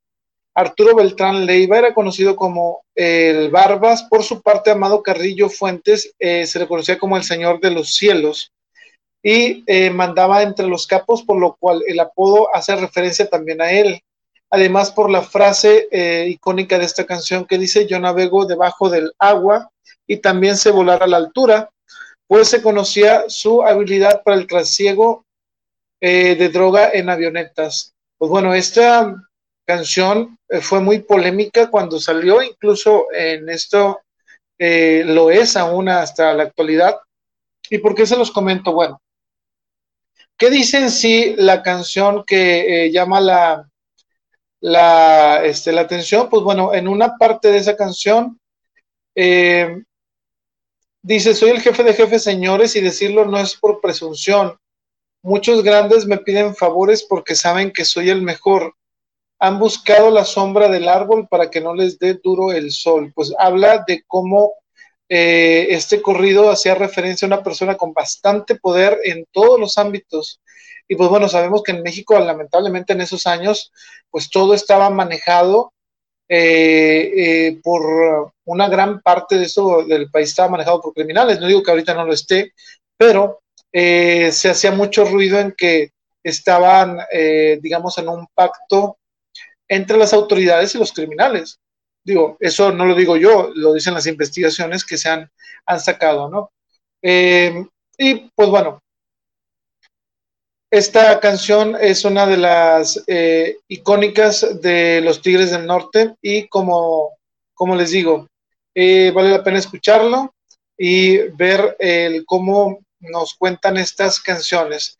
Cambiando ahora sí de eh, tema, de lo del jefe de jefes, probablemente lo vamos a, ver en, más adelante. Vamos a regresar con estos temas que golpearon bastante al país, pero pues bueno, los Tigres del Norte, como quien dice, ahí lo dejaron en ese documento audio, auditivo, perdón. Vuelven también en este disco a cantar una canción que habla sobre lo que precisamente en Estados Unidos le reconocen bastante, que es este mensaje de apoyo hacia todos los migrantes y escriben una canción que se llama El mojado acaudalado, que de qué va esta canción, bueno, es muy sencilla. Eh, es de un mojado este, que pues prácticamente ya hizo, digamos, su fortuna y que su única razón eh, que tiene eh, la vida ahora es querer regresar a México. Este, se despide pues prácticamente de los lugares donde la pasó, digamos, muy mal. Eh, se refiere de California, mencionan a Oregon, mencionan a Nevada, y pues bueno, en sí, lo que el mojado simplemente es, quiere regresar al país que lo vio nacer para poder morir en paz, como dicen, ¿no? Entonces, esta canción que se llama El mojado acaudalado es una de las eh, canciones que se le recomienda que escuchen y que pues da ese, esa este, motivación de lo que en realidad es el sueño americano. Ya ven que hay unas canciones muy distintas. Hay que recordar la jaula de oro que trataba de lo contrario, de un eh, migrante que se queda a vivir allá y este realmente quiere regresar y eh, se entiende por la canción que lo está haciendo simplemente para regresar y eh, pues morir ahora sí que en su país que es y siempre será México. Vamos a irnos al siguiente álbum porque, eh, como les decía, el día de hoy tenemos que esta portada es del álbum que salió en el 99 que se llama Herencia de Familia. Este álbum fue uno de los que también venían del éxito de El jefe de jefes y pues tenían que sacar un sencillo muy muy bueno como para que seguir con esta con esta serie de buenos triunfos ahora sí, y precisamente sacaron una canción muy, una balada que eh, los puso también con un gran éxito, que se llama Lágrimas del Corazón, que es un dueto entre Jorge Hernández y Eduardo Hernández, eh, de una historia algo triste, porque es eh, de la pérdida de una pareja este, que muere de manera trágica y pues de una persona que vive atormentada por el recuerdo de ella, ¿no? Y entonces, este, en este caso, Jorge Hernández le da ese eh, apoyo moral al tratarle de decir que prácticamente deje descansar ese recuerdo, ¿no? Así que si ustedes eh, les gustan los Tigres del Norte y no han escuchado Lágrimas del Corazón, eh, pues bueno, háganlo. Está escrita por Rafael Rubio y dentro de algunos versos eh, yo pienso que vale la pena recordar uno que, que dice, este, pues, ok, dice, eh, son, bueno, ok, que te dé fuerza y valor para echar adelante. Al no tenerla a mi lado no puedo adaptarme. Yo sé que perder un amor no es cosa tan fácil. Dice, son lágrimas del corazón, cuesta resignarse. Y entonces el eh, intérprete dice, déjame, déjame hablarle de nuevo si quieres esta noche. Mira que necio te has vuelto, ya no te destroces. Ha sido tan grande la angustia por verla de nuevo y el último cierra la canción diciendo el tiempo cura las heridas y los sufrimientos. Esta canción eh, empezaba los Tigres del Norte a abarcar otro género, digamos, una balada más pop, podría decirse, y este que pues iba abriendo esa brecha de no solo ver a los Tigres del Norte como un grupo norteño, sino que se iba eh, agregando a ser del gusto de gente que no le gustaba ese o no le gusta ese género por canciones como esta. Y pues bueno, ¿qué pasó en el 2000? Bueno, eh, al siguiente año sacarían un álbum eh, tributo, varias bandas de rock mexicano y este se llamó eh, Homenaje a los Tigres del Norte. Y pues bueno, ahí este, participaron la Lupita, entre otras más. por curiosidad, si usted quiere buscarlo, búsquelo como homenaje a los Tigres del Norte y ahí podrá encontrar algo eh, que le pueda hacer. Pues, fíjense, déjenme les, les comento quiénes cantaron, quiénes salieron en ese, en ese álbum, ah, porque a lo mejor ustedes no saben que hay una, a, lo mejor son fan de alguna banda y no, no saben que cantaron una de los Tigres del Norte en este tributo. Se llama Homenaje a los Tigres del Norte. Eh, déjenme ver, porque aquí ya se me abrieron todo. A ver, me abrieron aquí todas las ventanas. Eh, ah, ok, miren, ahí les va. En este álbum del cual les estoy hablando, Si ustedes no lo han escuchado, lamentablemente no les pude compartir la, la, este, la portada, pero viene un tigre eh, ahí como portada y dice las, los más grandes. Bueno, Molotov se avienta la canción que se llama Ya te velé. Eh, Eli Guerra canta La tumba falsa. Maldita vecindad cantaría la del circo. Y eh, América se la venta del gran silencio. Botellita de Jerez canta eh, Jefe de Jefes. La Puerta Negra la canta Fidel Nadal. Pez de Jet canta Golpes en el Corazón. Café Tacuba hace una mezcla que a mí no me gustó tanto, y eso que soy fan de Café Tacuba, que se llamó Futurismo y Traición. Y eh, La Jaula de Oro se la avienta Julieta Venegas. La Barranca canta la banda del Carro Rojo. Titán eh, Pacas de Aquilo. Los Lobos cantan la del Mojado Acaudalado, que es la que acabamos de comentar. Y el Aragán y compañía este, se avienta la de Un día a la vez, que es una de las canciones también muy buenas. Y pues bueno, si quieren escuchar ese álbum, pues bueno, búsquenlo como homenaje a los Tigres del Norte y seguro que les van a dar este una grata sorpresa, algunas versiones. Digo, a mí, como les digo, me gustaron algunas, no todas, pero este es bueno que se los, se los comente. ¿Cuál álbum seguiría eh, después de este? Pues eh, uno que se llamó De Paisano a Paisano.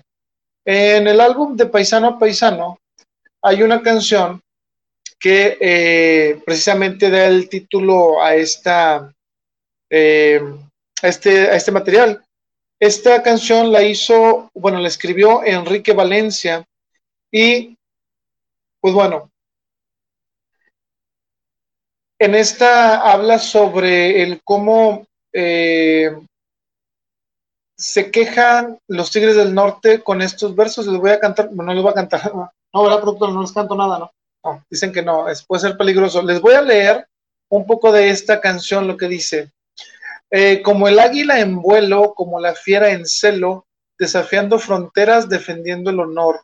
He pasado la vida explorando otras tierras para darles a mis hijos un mañana mejor.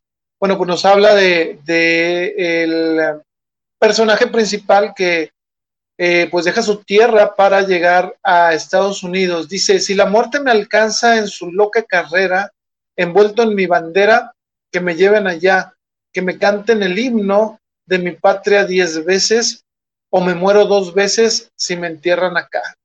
Que bueno, como estas canciones eh, les comentaba, pues son eh, especialmente, y yo digo que ahorita que nosotros las escuchamos en México, pues sí nos mueve algo el decir, pues bueno, sí, pero imagínense cómo les mueve a las personas que nos escuchan quizá en algún lugar de Estados Unidos y a lo mejor están siendo los protagonistas principales de estas historias, ¿no? Estas historias que son, eh, que duelen, ¿no? Que nos duelen como mexicanos y, y no nada más hay que, hay que darnos cuenta que eh, no nada más los mexicanos somos inmigrantes, toda Latinoamérica va a Estados Unidos y nos, no la pasamos bien, pero eh, es un, algo que tiene que pasar para buscar un futuro mejor en muchas, en muchas ocasiones, ¿no? ¿Qué más dice esta canción? Dice, eh, de paisano a paisano, del hermano al hermano por querer trabajar. Nos han hecho la guerra patrullando fronteras, fronteras, no nos pueden domar. Pues sí, ahorita eh, especialmente por esto de, pues ahorita sí que se han puesto las políticas desde Barack Obama hasta Donald Trump, pues sí ha habido un poquito de, conflicto con todos los migrantes y son eh, momentos difíciles para los paisanos, ahora sí. Saludos a eh, Isaí Martínez. Eh, gracias por estarnos escuchando. Un fuerte abrazo. Y pues bueno, ¿qué más? Eh, cierra la canción con esto. dice, de paisano a paisano, del hermano al hermano, es de hombres llorar. ¿Cómo duele la patria cuando llora mi raza? Un llanto internacional pues sí, como les digo, estas eh, acciones y estas eh, canciones de, de los Tigres del Norte que nos han regalado en sus discos, pues nos hacen reflexionar muchas cosas eh, y la manera de ver al mundo va cambiando de acuerdo a cómo te toque. Eh, y si nos toca no ser nunca un migrante, no debemos de olvidarnos que hay gente que pasa por ello y por todas estas cosas en, eh, no solo en Estados Unidos, sino en otros países. ¿Qué podemos comentar de este álbum? Bueno, fíjense.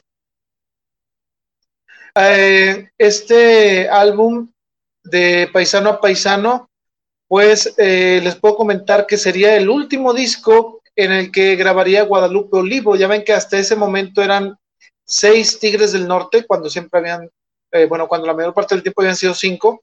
Y pues bueno, sería el último. Eh, y ahí vemos un mural que les estábamos comentando la, la, vez pasada, ¿no? Este mural también fue presentado en la ciudad de East Los Ángeles, o en East Los Ángeles, el, este de Los Ángeles, ¿no? Pero bueno, a partir del siguiente álbum ya nada más quedarían en la alineación Luis Hernández, eh, Eduardo Hernández, Oscar también, Jorge y Hernán, nada más. Guadalupe Olivo saldría eh, y según iba a regresar en el 2004, pero eh, no sucedió. No me gusta mucho meterme en cosas personales, pero solo puedo decir que hay varias versiones sobre el por qué no regresó y el por qué se fue. Y pues bueno, quién sabe, a lo mejor algún día regresará, no sabemos. Eh, pero bueno, siguiendo con, eh, con el siguiente, para redundancia, álbum de los Tigres del Norte sería este, eh, que se llama Uniendo Fronteras. En este de Uniendo Fronteras sale el 2001, sacan una canción que se llamó Mi Fantasía, que este, pues sí les pegó, ¿verdad?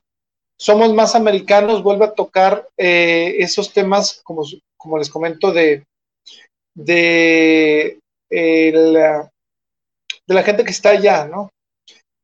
Y él les va. Esto le escribió también eh, Enrique Valencia, y dice, ya me gritaron mil veces que me regrese a mi tierra porque aquí no quepo. Yo quiero recordarlo al gringo, yo no crucé la frontera, la frontera me cruzó. América nació libre, el hombre la dividió. Dice, ellos pintaron la raya para que yo la brincara y me llaman invasor. Es un error bien marcado, nos quitaron ocho estados. ¿Quién es aquí el invasor?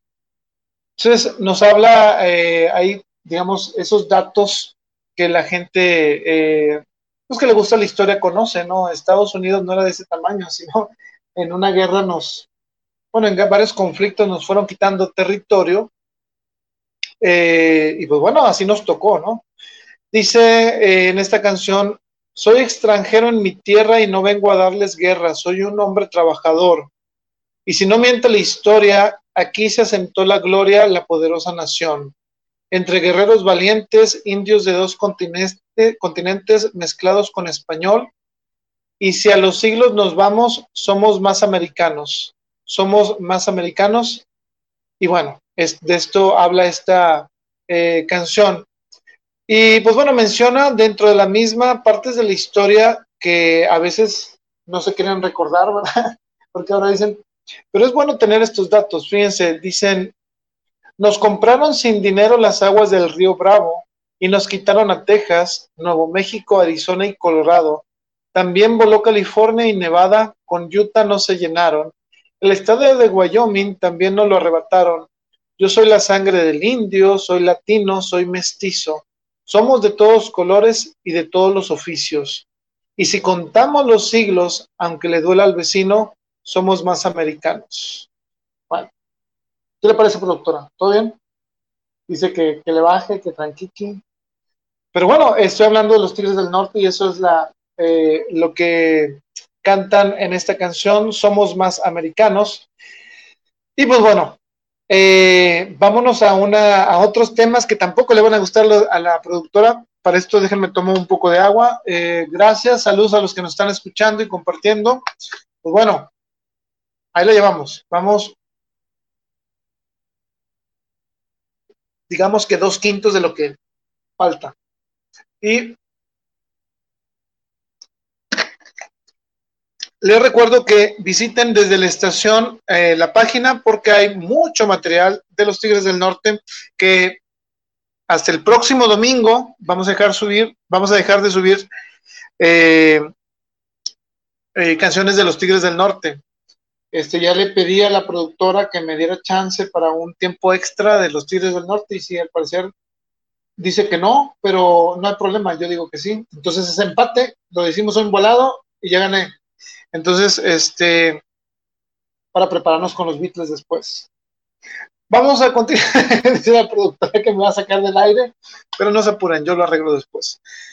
Esta canción que les voy a comentar ahorita la escribió Paulino Vargas y ya les va, porque son temas que a lo mejor no les van a gustar a muchos. Se llama La crónica de un cambio. Hay que recordar que este álbum sale en el 2001. Si ustedes recuerdan, los mexicanos que nos están escuchando y toda la gente que está enterada más o menos aquí de la política en México, y no es por hablar de política, simplemente de una música que eh, se llama, eh, digamos, crónica de un cambio. Esta canción, eh, les voy a leer un poquito de qué va. Dice, Llegó una cuerda bien torcida y trajo el cambio, y es que al obrero no le alcanza ya el salario. Al campesino siempre lo han bocabajeado unos señores que controlan el agrario. Vamos a ver introductores de ganado, a cómo venden y a cómo le están pagando, porque de plano me vuelvo vegetariano, me tiene harto con su carne de caballo. Bueno, esta canción entre sus líneas nos está hablando del cambio que llegó en el 2000, precisamente con el presidente Vicente Fox. Hay que recordar que eh, los Tigres del Norte siempre han sido censurados, pero desde la estación no los vamos a censurar. Y esta canción dice también, eh, si la suerte te protege y compras coche, los tecolotes no te dejan pa'l cigarro y el Fobaproa se lo están cobrando al pueblo. Qué poca enjundia de todos los diputados. Los carros chuecos, un respiro al marginado, porque los nuevos jamás podrán alcanzarlos. Fíjense, estamos hablando del Fobaproa, de todas estas tranzas que hubo, y fíjense, también nos dice sobre esto, los que controlan a petróleos mexicanos van a Las Vegas como ricos potentados. ¿Se lo merecen o la plaza la compraron? Ahora mi zorro, ¿cuándo aplicamos el cambio? No es necesario que yo les diga, o es necesario, productora. Bueno, se, entiende, ¿verdad? O sea, había una amplia corrupción en Pemex que se denunciaba. Mucha gente le pasó de noche, pero para eso estaban los Tigres del Norte, para recordarle al pueblo, como bien nos, nos, dijo Juan Urbina, eh, las cosas que estaban mal y que siguen estando mal en algunas eh, ocasiones. ¿Qué más nos dice esta canción? Bueno, dice, en los teléfonos es grave el espionaje, los celulares más piratas como un tal Morgan y esas tarjetas que bien clonan pasan la cuenta al anuncio más cercano. Entonces, este, pues bueno, nos damos cuenta que los Tigres del Norte dejaron esa canción eh, pues prácticamente diciendo que el cambio pues nunca pasó del todo. Y nos vamos ahora sí a otra de esas canciones que nos vamos a tomar un poco de tiempo para comentar sobre ellas. Porque el álbum se llama La Reina del Sur. La Reina del Sur sale en el 2002 y eh, fíjense, el lanzamiento de este disco causó mucha polémica este, por eh, precisamente esta canción. Ahora, esta, esta canción es muy interesante por lo siguiente, porque va enlazado, como aquí nos gustan desde la estación mezclar todo, eh, lo mezclaremos eh, con esta ocasión historias y la literatura, pero hay cosas de esta canción que no saben. Antes de pasar a esto, vamos a ver qué nos comentó Juan Urbina. Dice, eh, ellos, o sea, los Tigres del Norte proyectan en sus temas mucho de la realidad existente, son parte de nuestra cultura. Creo es el conjunto musical que se, que se atreve a hablar más abiertamente de una realidad a veces encubierta. Exactamente, pues por eso eh, les digo, esta es la quinta parte de los Tigres del Norte y hay que cerrarla con todo. Miren, les voy a poner una imagen para empezar a hablar sobre eh, sobre esto que es la Reina del Sur. Si ustedes, me imagino que algunos de ustedes conocerán a esta persona que ven en la imagen. Bueno, esta persona es el escritor que eh, escribió el libro La Reina del Sur. Eh, su nombre es Arturo Pérez Reverte. Ahora, ¿Qué tiene que ver Arturo Pérez Reverte y la Reina del Sur con los Tigres del, Norte? Bueno, algo muy importante. Si ustedes ponen mucha atención a la letra de la Reina del Sur y se acuerdan del corrido de contrabando y traición, van a encontrar muchas similitudes. Y no lo digo yo, lo dice el propio escritor. Les voy a leer un artículo que, este, buscando información eh, que compartirles eh, desde la estación, pues se llama Los Tigres del Norte son los padres de la Reina del Sur, la historia de una canción al libro. Esta nota eh, nada más dice redacción del Heraldo de México y salió el 24 de abril del 2019.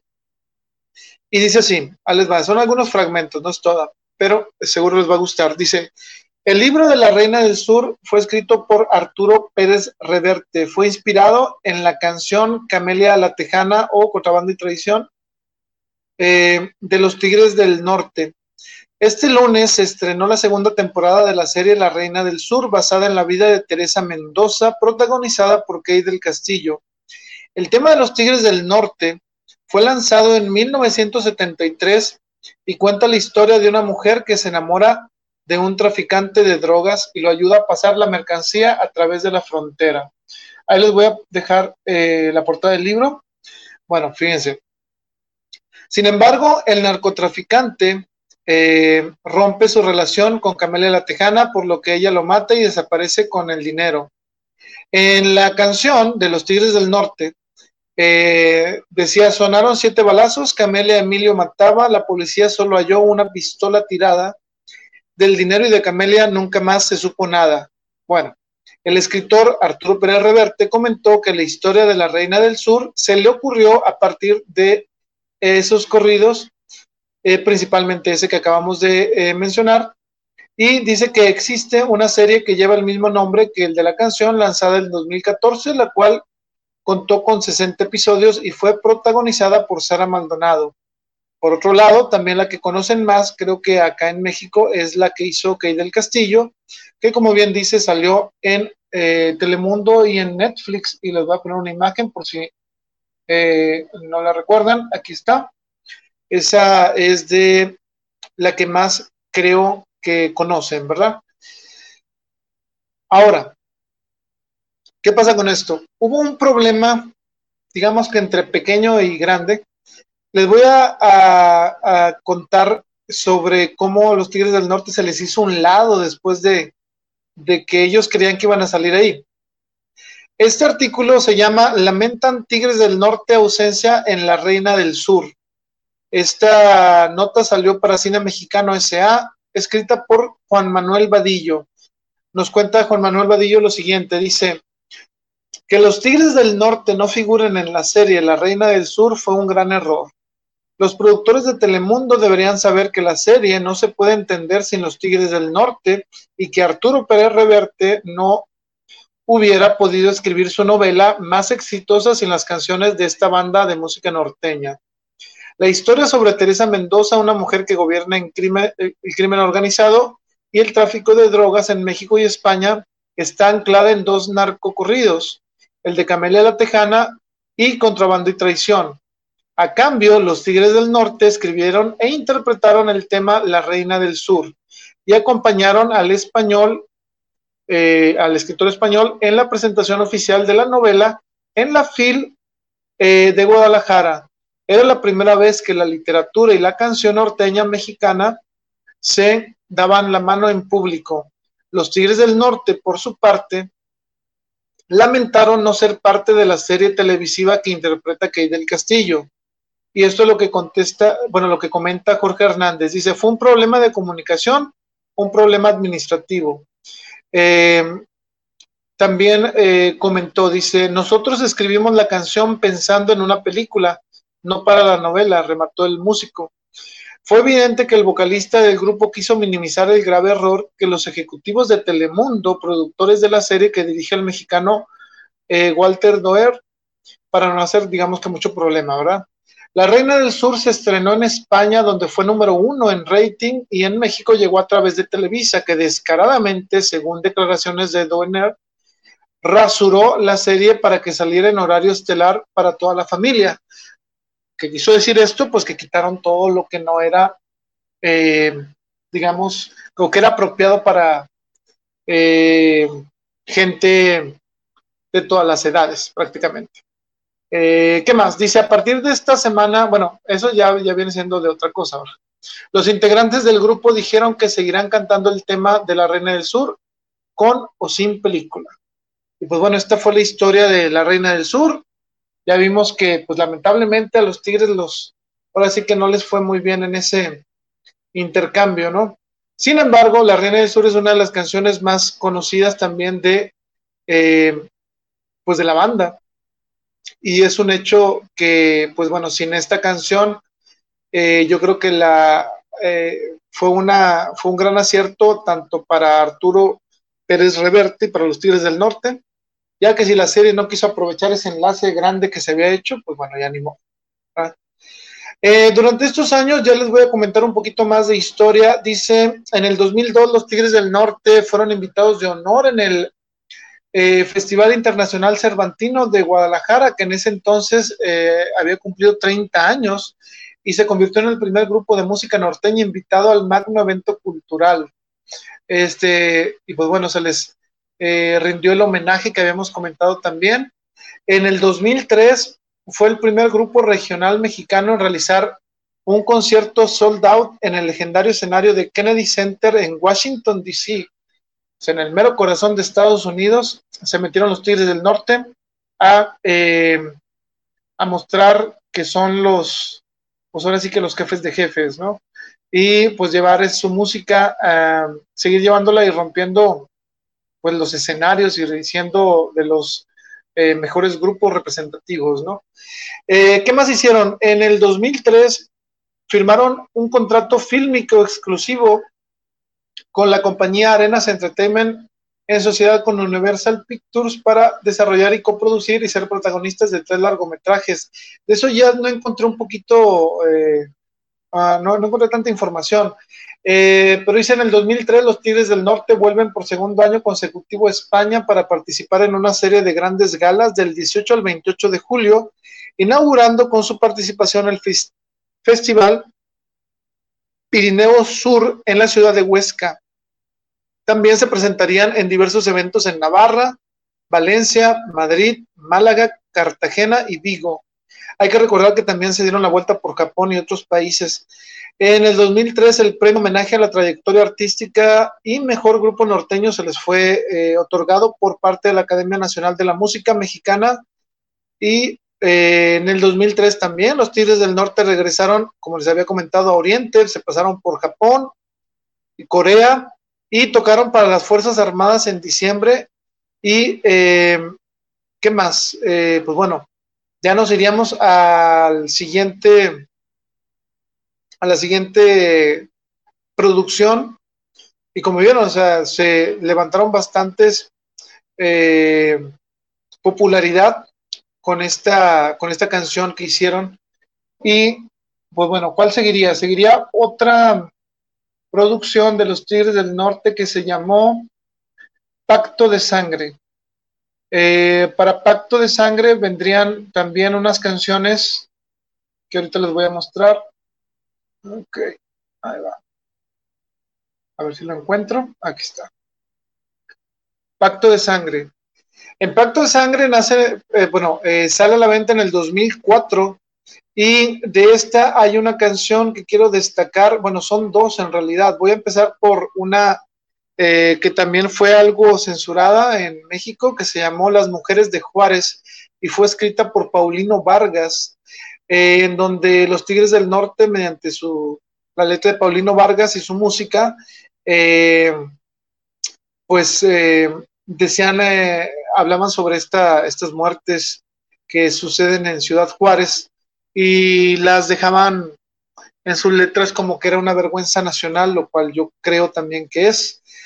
Em, en su letra de esta canción dice, vergonzosos comentarios se escuchan por todo el mundo. La respuesta es muy sencilla. ¿Cuál? ¿Sabe la verdad? ¿Ya se nos quitó lo macho o nos falta dignidad? Eh, reclamándole al gobierno de que no hiciera nada. Este, en esta ocasión eh, dicen una, en una estrofa de esta canción, dice, la gran policía del mundo, refiriéndose a Estados Unidos, eh, también nos quiso ayudar, pero las leyes aztecas no quisieron. Aceptar tal vez no les convenía que esto se llegue a aclarar, insinuando que pudiera haber ahí alguna bronca de las autoridades, ¿verdad? Y dice que hay varias miles de muertas en panteones clandestinos, muchas desaparecidas que me resisto a creer. El reclamo del pueblo es que lo averigüe la ley. Bueno, como vemos, esta canción está cargada de denuncia social hacia esta, esta situación que lamentablemente se sigue viviendo en México, que pues son los feminicidios de las muertas de Juárez. Y estamos hablando que era el año 2004, hace 16 años. Y pues bueno, claro, en ese entonces nadie podía salir a la calle a protestar eso. ¿Por qué? Porque pues no se podía en México. Podrías correr peligro. Si ahorita, a lo mejor hasta por decir esto corres peligro, pero en ese entonces peor. ¿Qué otra canción hubo en esta eh, producción? Bueno, hay una de un caso que mucha gente desconoce, eh, que pasó en la vida, bueno, pasó en la realidad. déjenme les pongo esta imagen que puede acompañarles. Voy a poner la nota. Mm, sé que probablemente no la alcanzarán a ver, eh, pero es eh, sobre un caso muy importante que sucedió. Se los voy a contar aquí según lo que eh, encontré. Esta canción se llama José Pérez León. Les voy a leer tal y como aparece escrito. Dice José Pérez León es el corrido interpretado por los Tigres del Norte que relata la tragedia donde murieron 18 inmigrantes en su intento por conseguir el sueño americano. Aunque el corrido está dedicado a un evento en particular, no es la única historia con un triste final.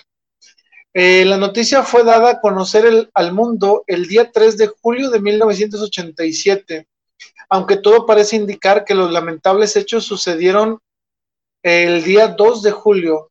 La temperatura exterior era de 40 grados centígrados y se estima que al interior había una temperatura de 60 grados centígrados.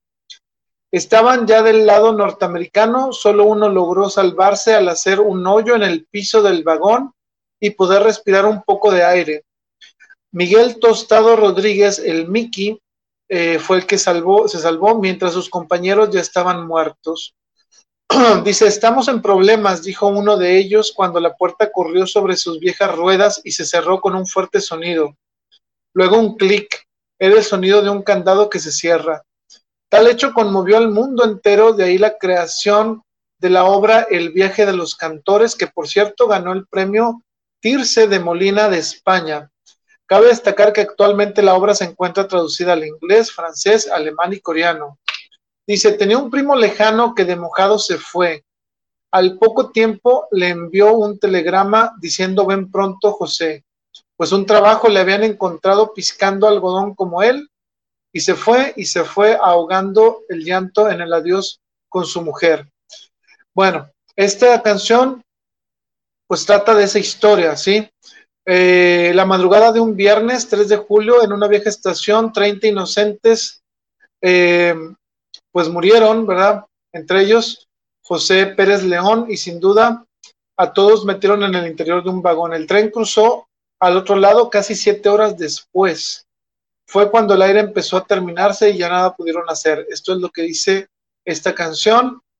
Y pues bueno, aquí les comento esto que, este, que dice, aunque las víctimas eran de Aguascalientes y Zacatecas por razones propias, el autor cambia algunos datos. Por ejemplo, entre los fallecidos iba José Pérez, pero su segundo apellido era Maché. Sin embargo, era Martín Zapuche Moreno quien dejó a su esposa con dos meses de embarazo al partir. Eh, también cabe mencionar que no solamente está esta, este, esta historia, esta canción, sino hicieron una película que se llamó El vagón de la muerte, que quizá algunas personas la han visto. Les voy a dejar ahí el, el póster. Eh, pues sí, es una historia muy trágica y la verdad, en, esta, en este álbum de los Tigres del Norte, pues bueno, mencionan estas eh, pues tragedias, ¿no? Eh, y bueno, vamos a poner algo ya más, ¿cómo les diré? Volviendo a, lo que hicieron los Tigres del Norte durante este tiempo, nos vamos a dar un, un pequeño salto en algunos años pero déjenme regreso aquí para los que nos están viendo en Facebook. Recordamos que si le da like y lo comparte, pues nos ayuda bastante. Así que ah, salió, salió verso, eh, anótalo por ahí, productora, Este, en el 2004, ¿qué pasó? Bueno, precisamente por este álbum, los Tigres del Norte recibieron el premio Latin Grammy y en el mes de octubre del 2004 el alcalde de Los Ángeles, el Mayor Han, nombra al grupo Honorary Chairs of Latino Heritage Month, o lo que viene siendo lo mismo, miembros honorarios del comité de la mesa directiva del mes de hispanidad. Eh, esa, hispanidad me salió como español, así como que le ando regando. Como que cree, bueno. Ah, ok, es cierto, muy bien, Isaí Martínez, es cierto, se me andaba pasando, qué bueno que me comentaste. En Pacto, eh, a ver si era, sí, en el, la del Pacto de Sangre venía una canción que les pegó mucho, que, que le gusta mucho a la productora, ¿no? ¿No le gusta esa productora? No.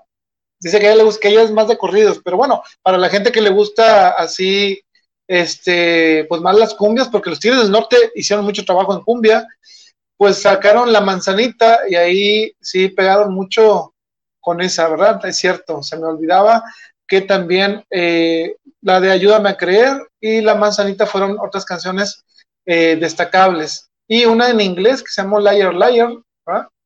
Entonces, eh, sí es bueno, es bueno recordarlos. Muy bien, gracias Isaí Martínez por el dato. ¿Y qué más? Ok, les comento que nos quedamos. Ah, ok.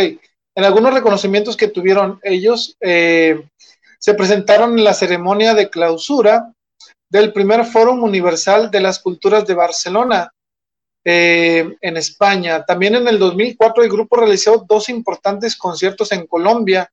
Uno lo dio en Santa Fe de Bogotá y el otro en Bucaramanga, al oriente del país. los jefes de jefe recibieron la invitación para participar en el Teletón de Chile como invitados especiales. Y bueno, ya saben que en Chile, pues, ¿quién, ¿quién más iba a organizar esto? Pues don Francisco, ¿verdad? Sí, Sábado Gigante era el, sí. Bueno, hagan de cuenta que en Sábado Gigante, pues el Don Francisco es la máxima figura eh, de, Chile en cuanto a conductor, ¿no?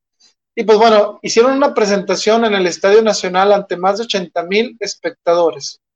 Entonces ahí también haciendo eh, pues labor los Tigres del Norte. ¿Y qué más? en el 2005 eh, realizaron tres conciertos sold out en el Auditorio Nacional de la Ciudad de México. Y en el 2005 también los Tigres del Norte recibieron el disco de platino certificado por la venta de más de un millón de copias de su legendario álbum, El Jefe de Jefes. Y con esto pues pasaríamos, eh, nos saltaríamos un poco el del directo al corazón.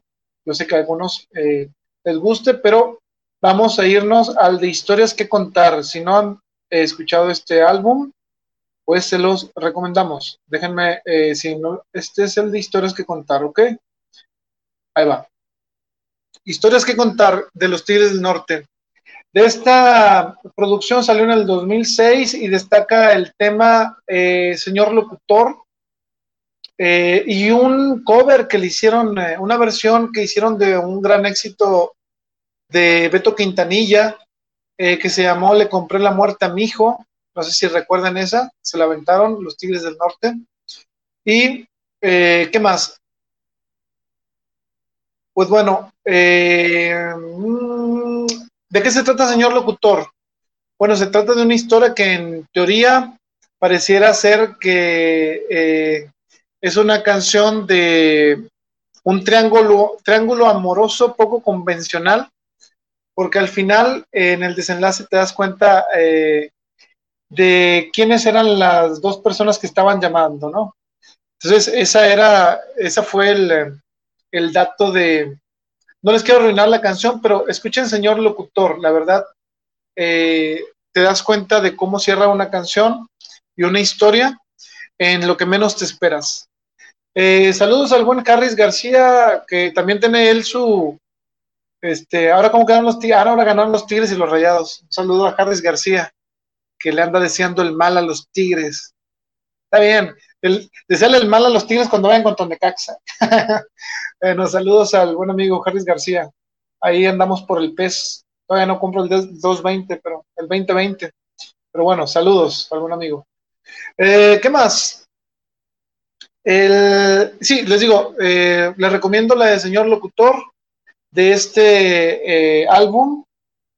Hay otras también buenas canciones, pero creo que la más destacable para mí es esta, por lo tanto se la recomiendo bastante. Aquí les dejo el... Ah, la anterior, aquí está. Y seguía la carrera de los Tigres del Norte, digamos que en su apogeo, porque cada vez que sacaban álbum mínimo tenían dos, tres canciones buenas. Y estamos viendo que ya eran los 2000 y estamos hablando de un grupo que empezó en 1960 y algo. Eh, pero bueno, a finales de los 60 y pegaron su éxito en el 73 y estamos hablando que ahí en ese año llevan en el 2006. Y para el 2006 eh, darían una presentación de más de 8 mil personas en el Marcy Armory de Brooklyn, Nueva York. También actuarían en el Festival de Viña del Mar, que lo pueden ver por YouTube. Ahí si le ponen los Tigres del Norte está muy bueno. O esperen a desde la estación que lo, lo pase por ahí. Fueron también ganadores del Grammy por eh, Historias que contar, exactamente por este álbum. En el 2007 eh, los Tigres del Norte serían honrados como ícono de BMI. La cena de gala se realizaría el 23 de marzo en Las Vegas.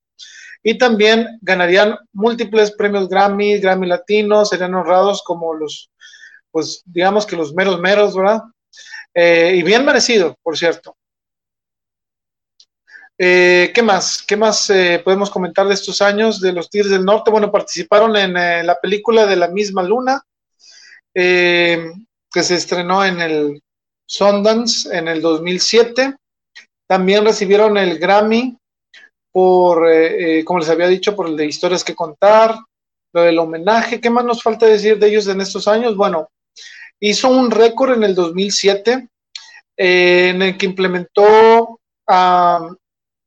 gracias a que más de 75 mil personas acudieron al concierto del conocido estadio el 3030 en Ecatepec, Estado de México, y este, y pues bueno, rompieron ese récord de arriba de 75 mil personas.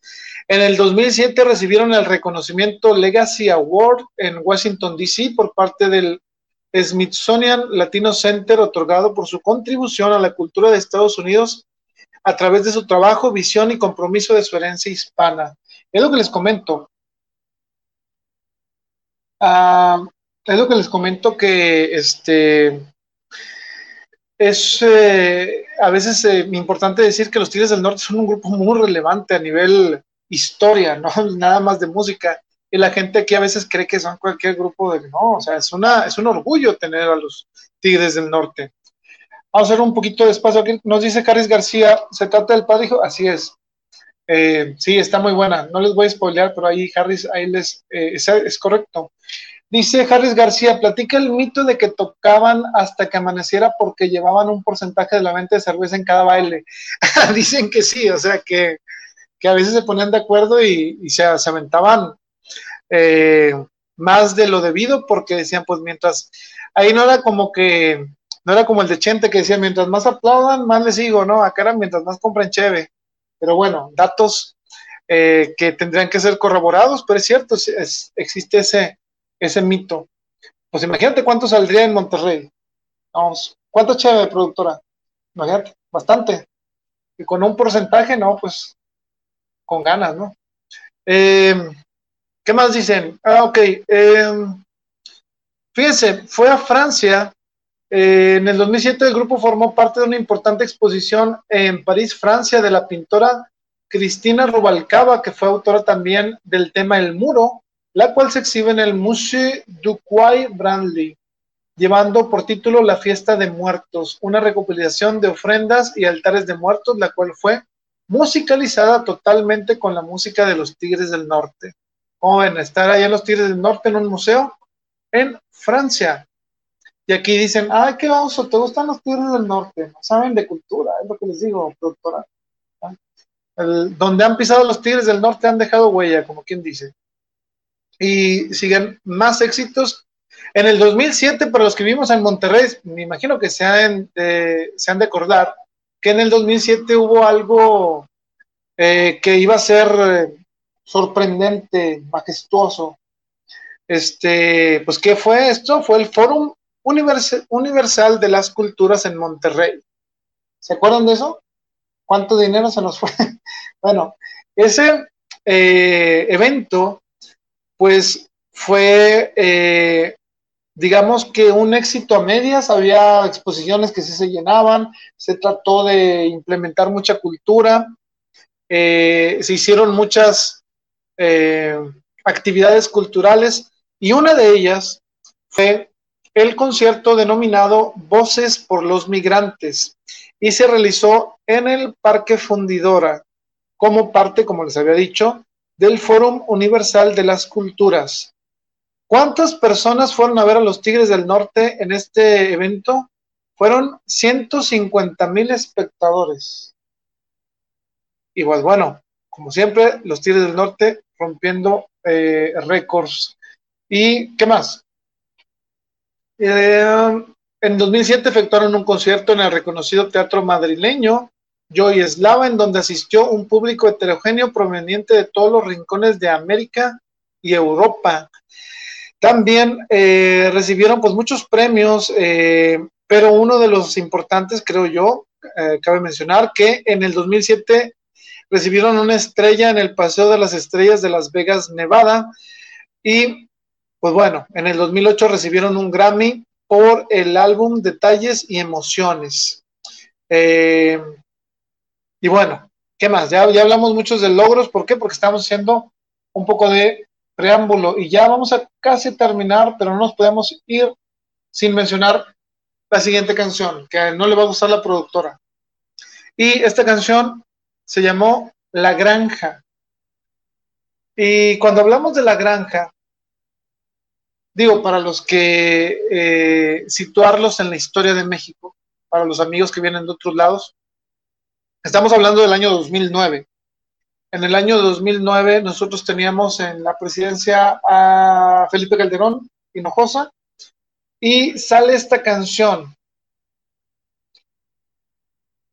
Y para los que ahorita quizá este, recuerden, pues fue un muy un golpe a la libertad de expresión grave digamos, porque estamos hablando de uno de los grupos más representativos de México, sacan una canción y pues ahora sí, se suelta la censura con todo. Y ya les va. Este, esta, esto que les voy a comentar es eh, un fragmento de, de un reportaje que hizo Carlos Ramírez para Reporte Índigo. Y ya les va. Dice, los Tigres del Norte tomaron la fábula de la granja, también de eh, este Orwell, publicada el 17 de agosto de 1945 y la apropiaron a un escenario político totalmente distinto del 2009. La idea era retratar el país de Felipe Calderón, la guerra entre militares y carteles de la droga, los muertos amontonados y desmembrados, los colgados a todas horas en los puentes, la narcocultura y la violencia. La canción fue censurada en pleno siglo XXI. Digo, porque hay gente que no, se acuerda de estos eventos, pero eh, fueron graves. Los músicos insistieron en tocarla donde se presentaban, sin contar con el apoyo de la radio, que los censuró por todas partes, y otros grupos empresariales que eran afines al presidente tampoco eh, les permitían cantarla cuando los contrataban. Sin embargo, los Tigres del Norte pues decían, pues yo, si me la pide el público, la voy a cantar. Y claro que la pedía el público, sobre todo en ese momento, digamos. Era el desahogo que tenía la gente que estaba, bueno, que estábamos metidos en una guerra eh, muy grave, ¿no? En ese entonces. Y bueno, aquí empieza a hacer un análisis de la canción eh, que voy a leer explícitamente como lo tienen ahí. en el reporte Índigo dice, la perra. Desde el principio los tigres del norte aluden al narcotráfico y lo metamforizan por medio de la figura de una perra salvaje, sin domesticar, a la par de un abuelito que ha gobernado desde hace tiempo la granja, es decir, el PRI y que por ende conoce bien a la perra y cómo es, por lo que advierte que no se le debe soltar ni tocar la cuerda con la que está amarrada, ya que lo mejor para toda la granja es mantenerla amarrada, tranquila y sin molestar. Y de ahí viene el verso que sigue, dice, si la perra está amarrada, aunque ladre todo el día, no la deben de soltar. Mi abuelito me decía, que podrían arrepentirse los que no la conocían. Y bueno, de ahí salta a lo siguiente este artículo. Dice, fue en el año 2000 cuando llegó la alternancia política. Vicente Fox, que en la canción se menciona como el zorro, y el PAN molestaron a la perra y rompieron aquellos lazos de amistad que se mantenían con la perra esa cuerda que mantenía atada a la perra no era otra cosa que protección y dinero.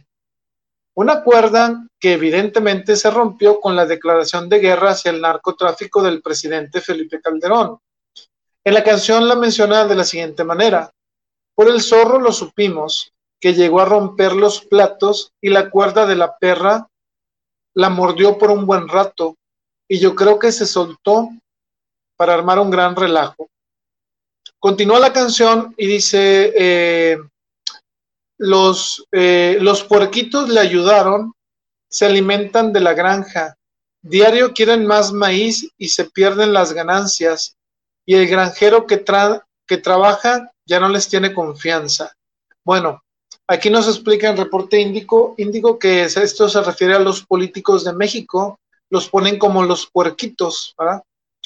Eh, los cuales se devoran el maíz, o sea, las ganancias que tiene el maíz, el dinero, y que no tienen llenadera, por lo que el granjero que representa al pueblo ya no confía en esos marranos porque han dejado muchas pérdidas económicas.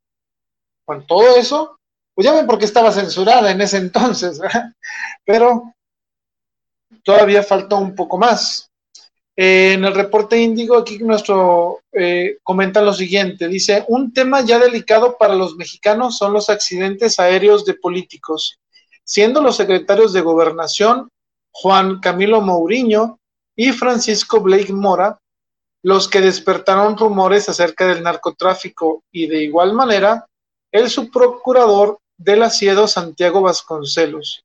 Por eso los tigres del norte metaforizan esto por medio de un gavilán y los pollitos como los periodistas que especulan acerca del viento, el narcotráfico como causas de los desplomes. Y en esa parte de la canción dice, se cayó un gavilán, los pollitos comentaron que si se cayó solito o los vientos lo tumbaron. Todos mis animalitos por el ruido se espantaron. Después pasa la canción a hablar de lo siguiente. Dice, los miles de muertos que dejan la guerra contra el narcotráfico son, en su mayoría, pues gente que se dedicaba a ser sicario, dicen, a dar su vida por el crimen organizado. El conejo representaba ese sector, el cual aún en la cárcel se está muriendo, dice, además de que en ese momento el gobierno federal quemó muchos sembradíos de droga o alfalfa, como lo escribe la canción del grupo mexicano. Dice, el conejo está muriendo dentro y fuera de la jaula y a diario hay mucho muerto a lo largo de la granja porque ya no hay sembradíos como ayer con tanta alfalfa. Y por, bueno, casi por último, también esta canción menciona eh, la migración. Dice, el problema de la migración de mexicanos a los Estados Unidos es metaforizado por los tigres del norte a través de un cerco, el cual impide que el granjero se vaya porque la perra lo muerde. Y de esta manera la canción menciona, en la orilla de la granja un gran cerco les pusieron para que sigan jalando y no se vaya el granjero, porque la perra lo muerde, eh, aunque, ah, aunque él no esté de acuerdo. Y bueno, en la conclusión que llegó aquí el reporte índigo dice, al final los Tigres del Norte llaman a la acción para amarrar a la perra, pero esta vez entre todos los mexicanos. Ellos han recalcado que el problema radica en la desintegración de la familia como causa y detonante para la descomposición social por lo cual dice que hoy tenemos día con día mucha inseguridad porque se soltó la perra, todo lo vino a, regar. Entre todos los granjeros la tenemos que amarrar. Bueno, eso era el mágico mundo que señora a veces del 2009, en donde estamos metidos en problemas muy graves. No digo que ahorita no estemos, no tengamos problemas muy graves, ¿verdad? Pero sí eh, hay que recordar la manera en que censuraron a los Tigres del Norte en un México que supuestamente no tenía censura. Ellos eh, tuvieron que, eh, pues ahora sí, arreglárselas a seguir cantando sus canciones a pesar de todo eso. Y bueno, después de ahí, del 2009, digamos, surge esto, que muchas personas no se lo esperaban. En el 2011 eh, sale el MTV Unplugged, ya para cambiar de temas más relajado. la, productora ya me está diciendo, córtale, córtale. Pero bueno, son temas que cantan los Tigres del Norte y no podemos evitar mencionarlos. Es como la próxima semana no hablar de She Loves You, Yeah, Yeah, Yeah. Entonces, en el MTV Unplugged del 2011 eh, estuvieron a bien participar varias personalidades y ahorita les menciono. Se aventaron jefe de jefes, contrabando y traición, golpes en el corazón. En esa de golpes en el corazón participaría eh, la chica dorada, dice la productora. Yo le digo Paulina, Paulina Rubio, lo mismo, pero eh, cantaría golpes en el corazón. Se aventarían la manzanita que nos comentaba ahorita nuestro amigo. Eh, saldría Diego Torres a cantar Mi Buena Suerte y eh, La Puerta Negra la cantarían ellos, Lágrimas del Corazón serían nada más los Tigres del Norte, pero hay una canción en particular que me gusta mucho, la productora ya sabe por qué, que es la versión de la Mesa del Rincón. Claro, pues la canta con Calamaro, ¿no? Sale Calamaro, este, arma su show, con su pianito y con sus instrumentos ahí raros. Y este, y pues se avienta con ellos dos canciones, que fue lo único que se aventó dos canciones, ¿eh? por cierto. Fue eh, La Mesa del Rincón y la de Quiero volar contigo. Ahí estuvo eh, el Calamaro. Y también, ¿quién más estuvo en este Unplug cantando? pues bueno, si ustedes les gusta la música de todos los géneros, me imagino que sabrán quién es este, esta persona que trae el cabello como yo, ahorita, que es Zack de la Rocha. Eh, si lo, deben de, eh, de, acordarse él por Rage Against the Machine. Y se avienta la de Somos Más Americanos en un perfecto español, gracias. Bueno, somos más americanos, la cantan también. La jaula de oro se la avientan con Juanes. Y eh, América con eh, calle 13. Aquí tengo también una foto, también muy buena versión de América, a mí sí me gustó. Hay versiones encontradas que a algunos sí les gustó, a algunos no, pero la verdad a mí se me hizo una buena interpretación. Este, y ¿qué más? Para la versión de iTunes se aventaron la camioneta gris. Y al parecer en la edición de Venezuela, eso yo no lo sabía hasta hoy que lo revisé, eh, se aventaron la de A ti Madrecita para una edición de Venezuela, lo cual no recuerdo. Eh, dice Isaí, ah, el mejor un blog, René de Calle 13, Sac de la Rocha, somos más americanos, cantó exactamente. para mí es uno de los mejores un blogs, le dio variedad y le dio ese virtuosismo que te das cuenta que cualquiera puede cantar uno de los Tigres del Norte. La productora también, no sé cuál va a escoger para el próximo karaoke. Pero bueno. ¿Qué más? Eh, pues bueno, espero, si no, la, si no han escuchado, dense la oportunidad y descubrirán que los Tigres del Norte este, son muy buenos ¿eh? en, adaptarse a, gente que cante con ellos. Por último, bueno, casi por último, eh, después de, de este un blog, saldría un eh, álbum que se llamó Realidades, que ahorita lo traen de meme porque andan vestidos como, ¿qué, qué grupo es ese? El de los, cuando andan todos de blanco. Franz Ferdinand, no.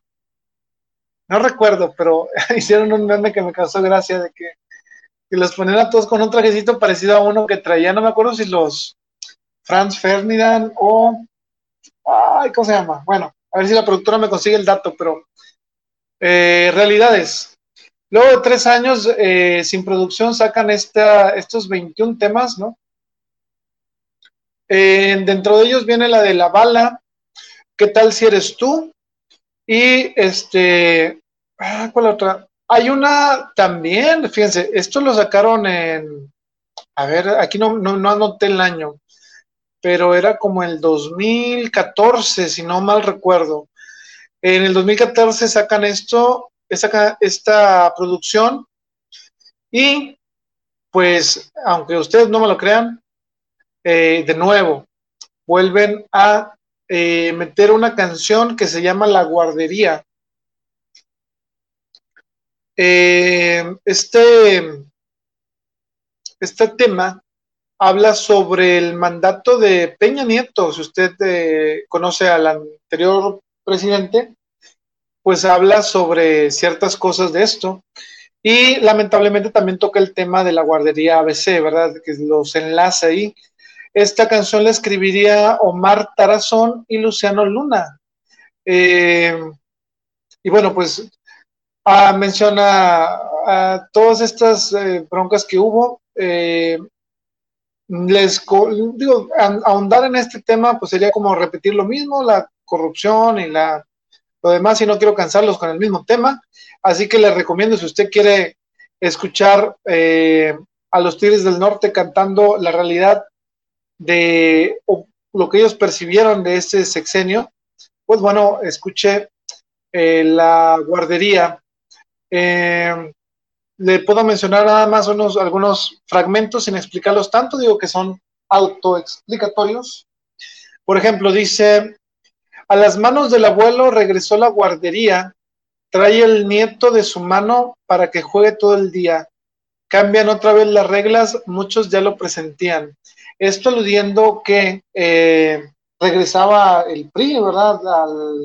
a la presidencia, después de que el PAN estaba arriba. Y eh, dice, el desorden de juguetes nos dejó al niño Felipe, ahora hay que reacomodarlos, aunque algunos ya no sirven.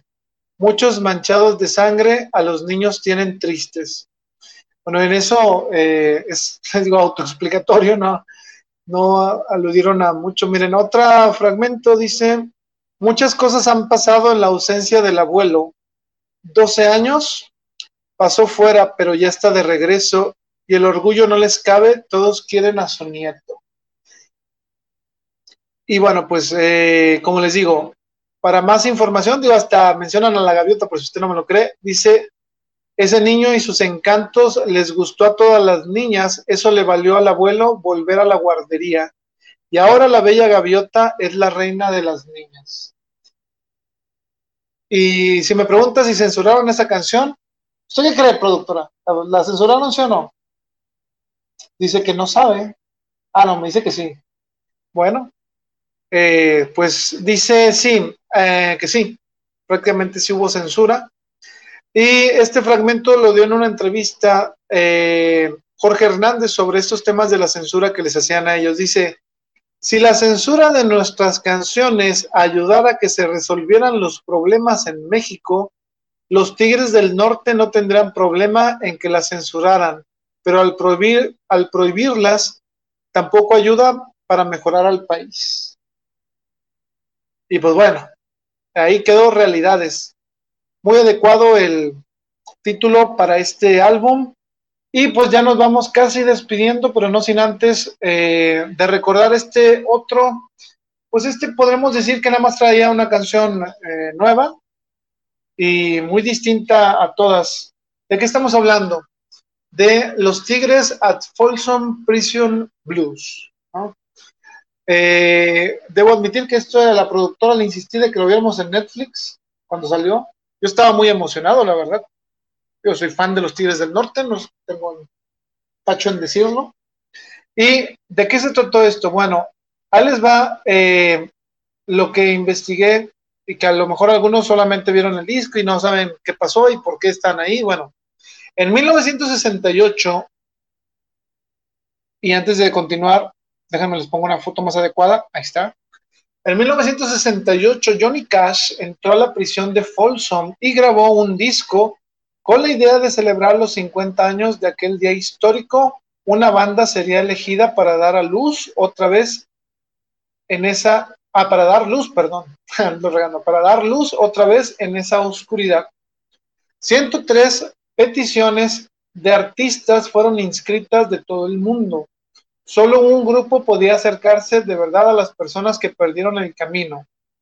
Y bueno, aquí viene un fragmento de una entrevista que se hicieron, que le hicieron los Tigres del Norte. Y dice así: Hace cinco décadas en Folsom no había latinos. Hoy el 43% de los presos tiene una capacidad de 2.006 prisioneros. Dice: En un penal en el que han estado el mismo Charles Manson, Danny Trejo o el productor de rap Shug Knight, hoy la mayoría tiene nuestro color de piel, dice eh, eh, Eduardo Hernández. Dice, eh, como dice mi hermano, en Estados Unidos los latinos la pasamos mal parejo. Da lo mismo si está legal o no. Te ponen en la misma situación, al verte en la calle se nos acusa de ser lo peor. Cuando llegamos a vivir a la Unión Americana, nosotros éramos ilegales y lo vivimos.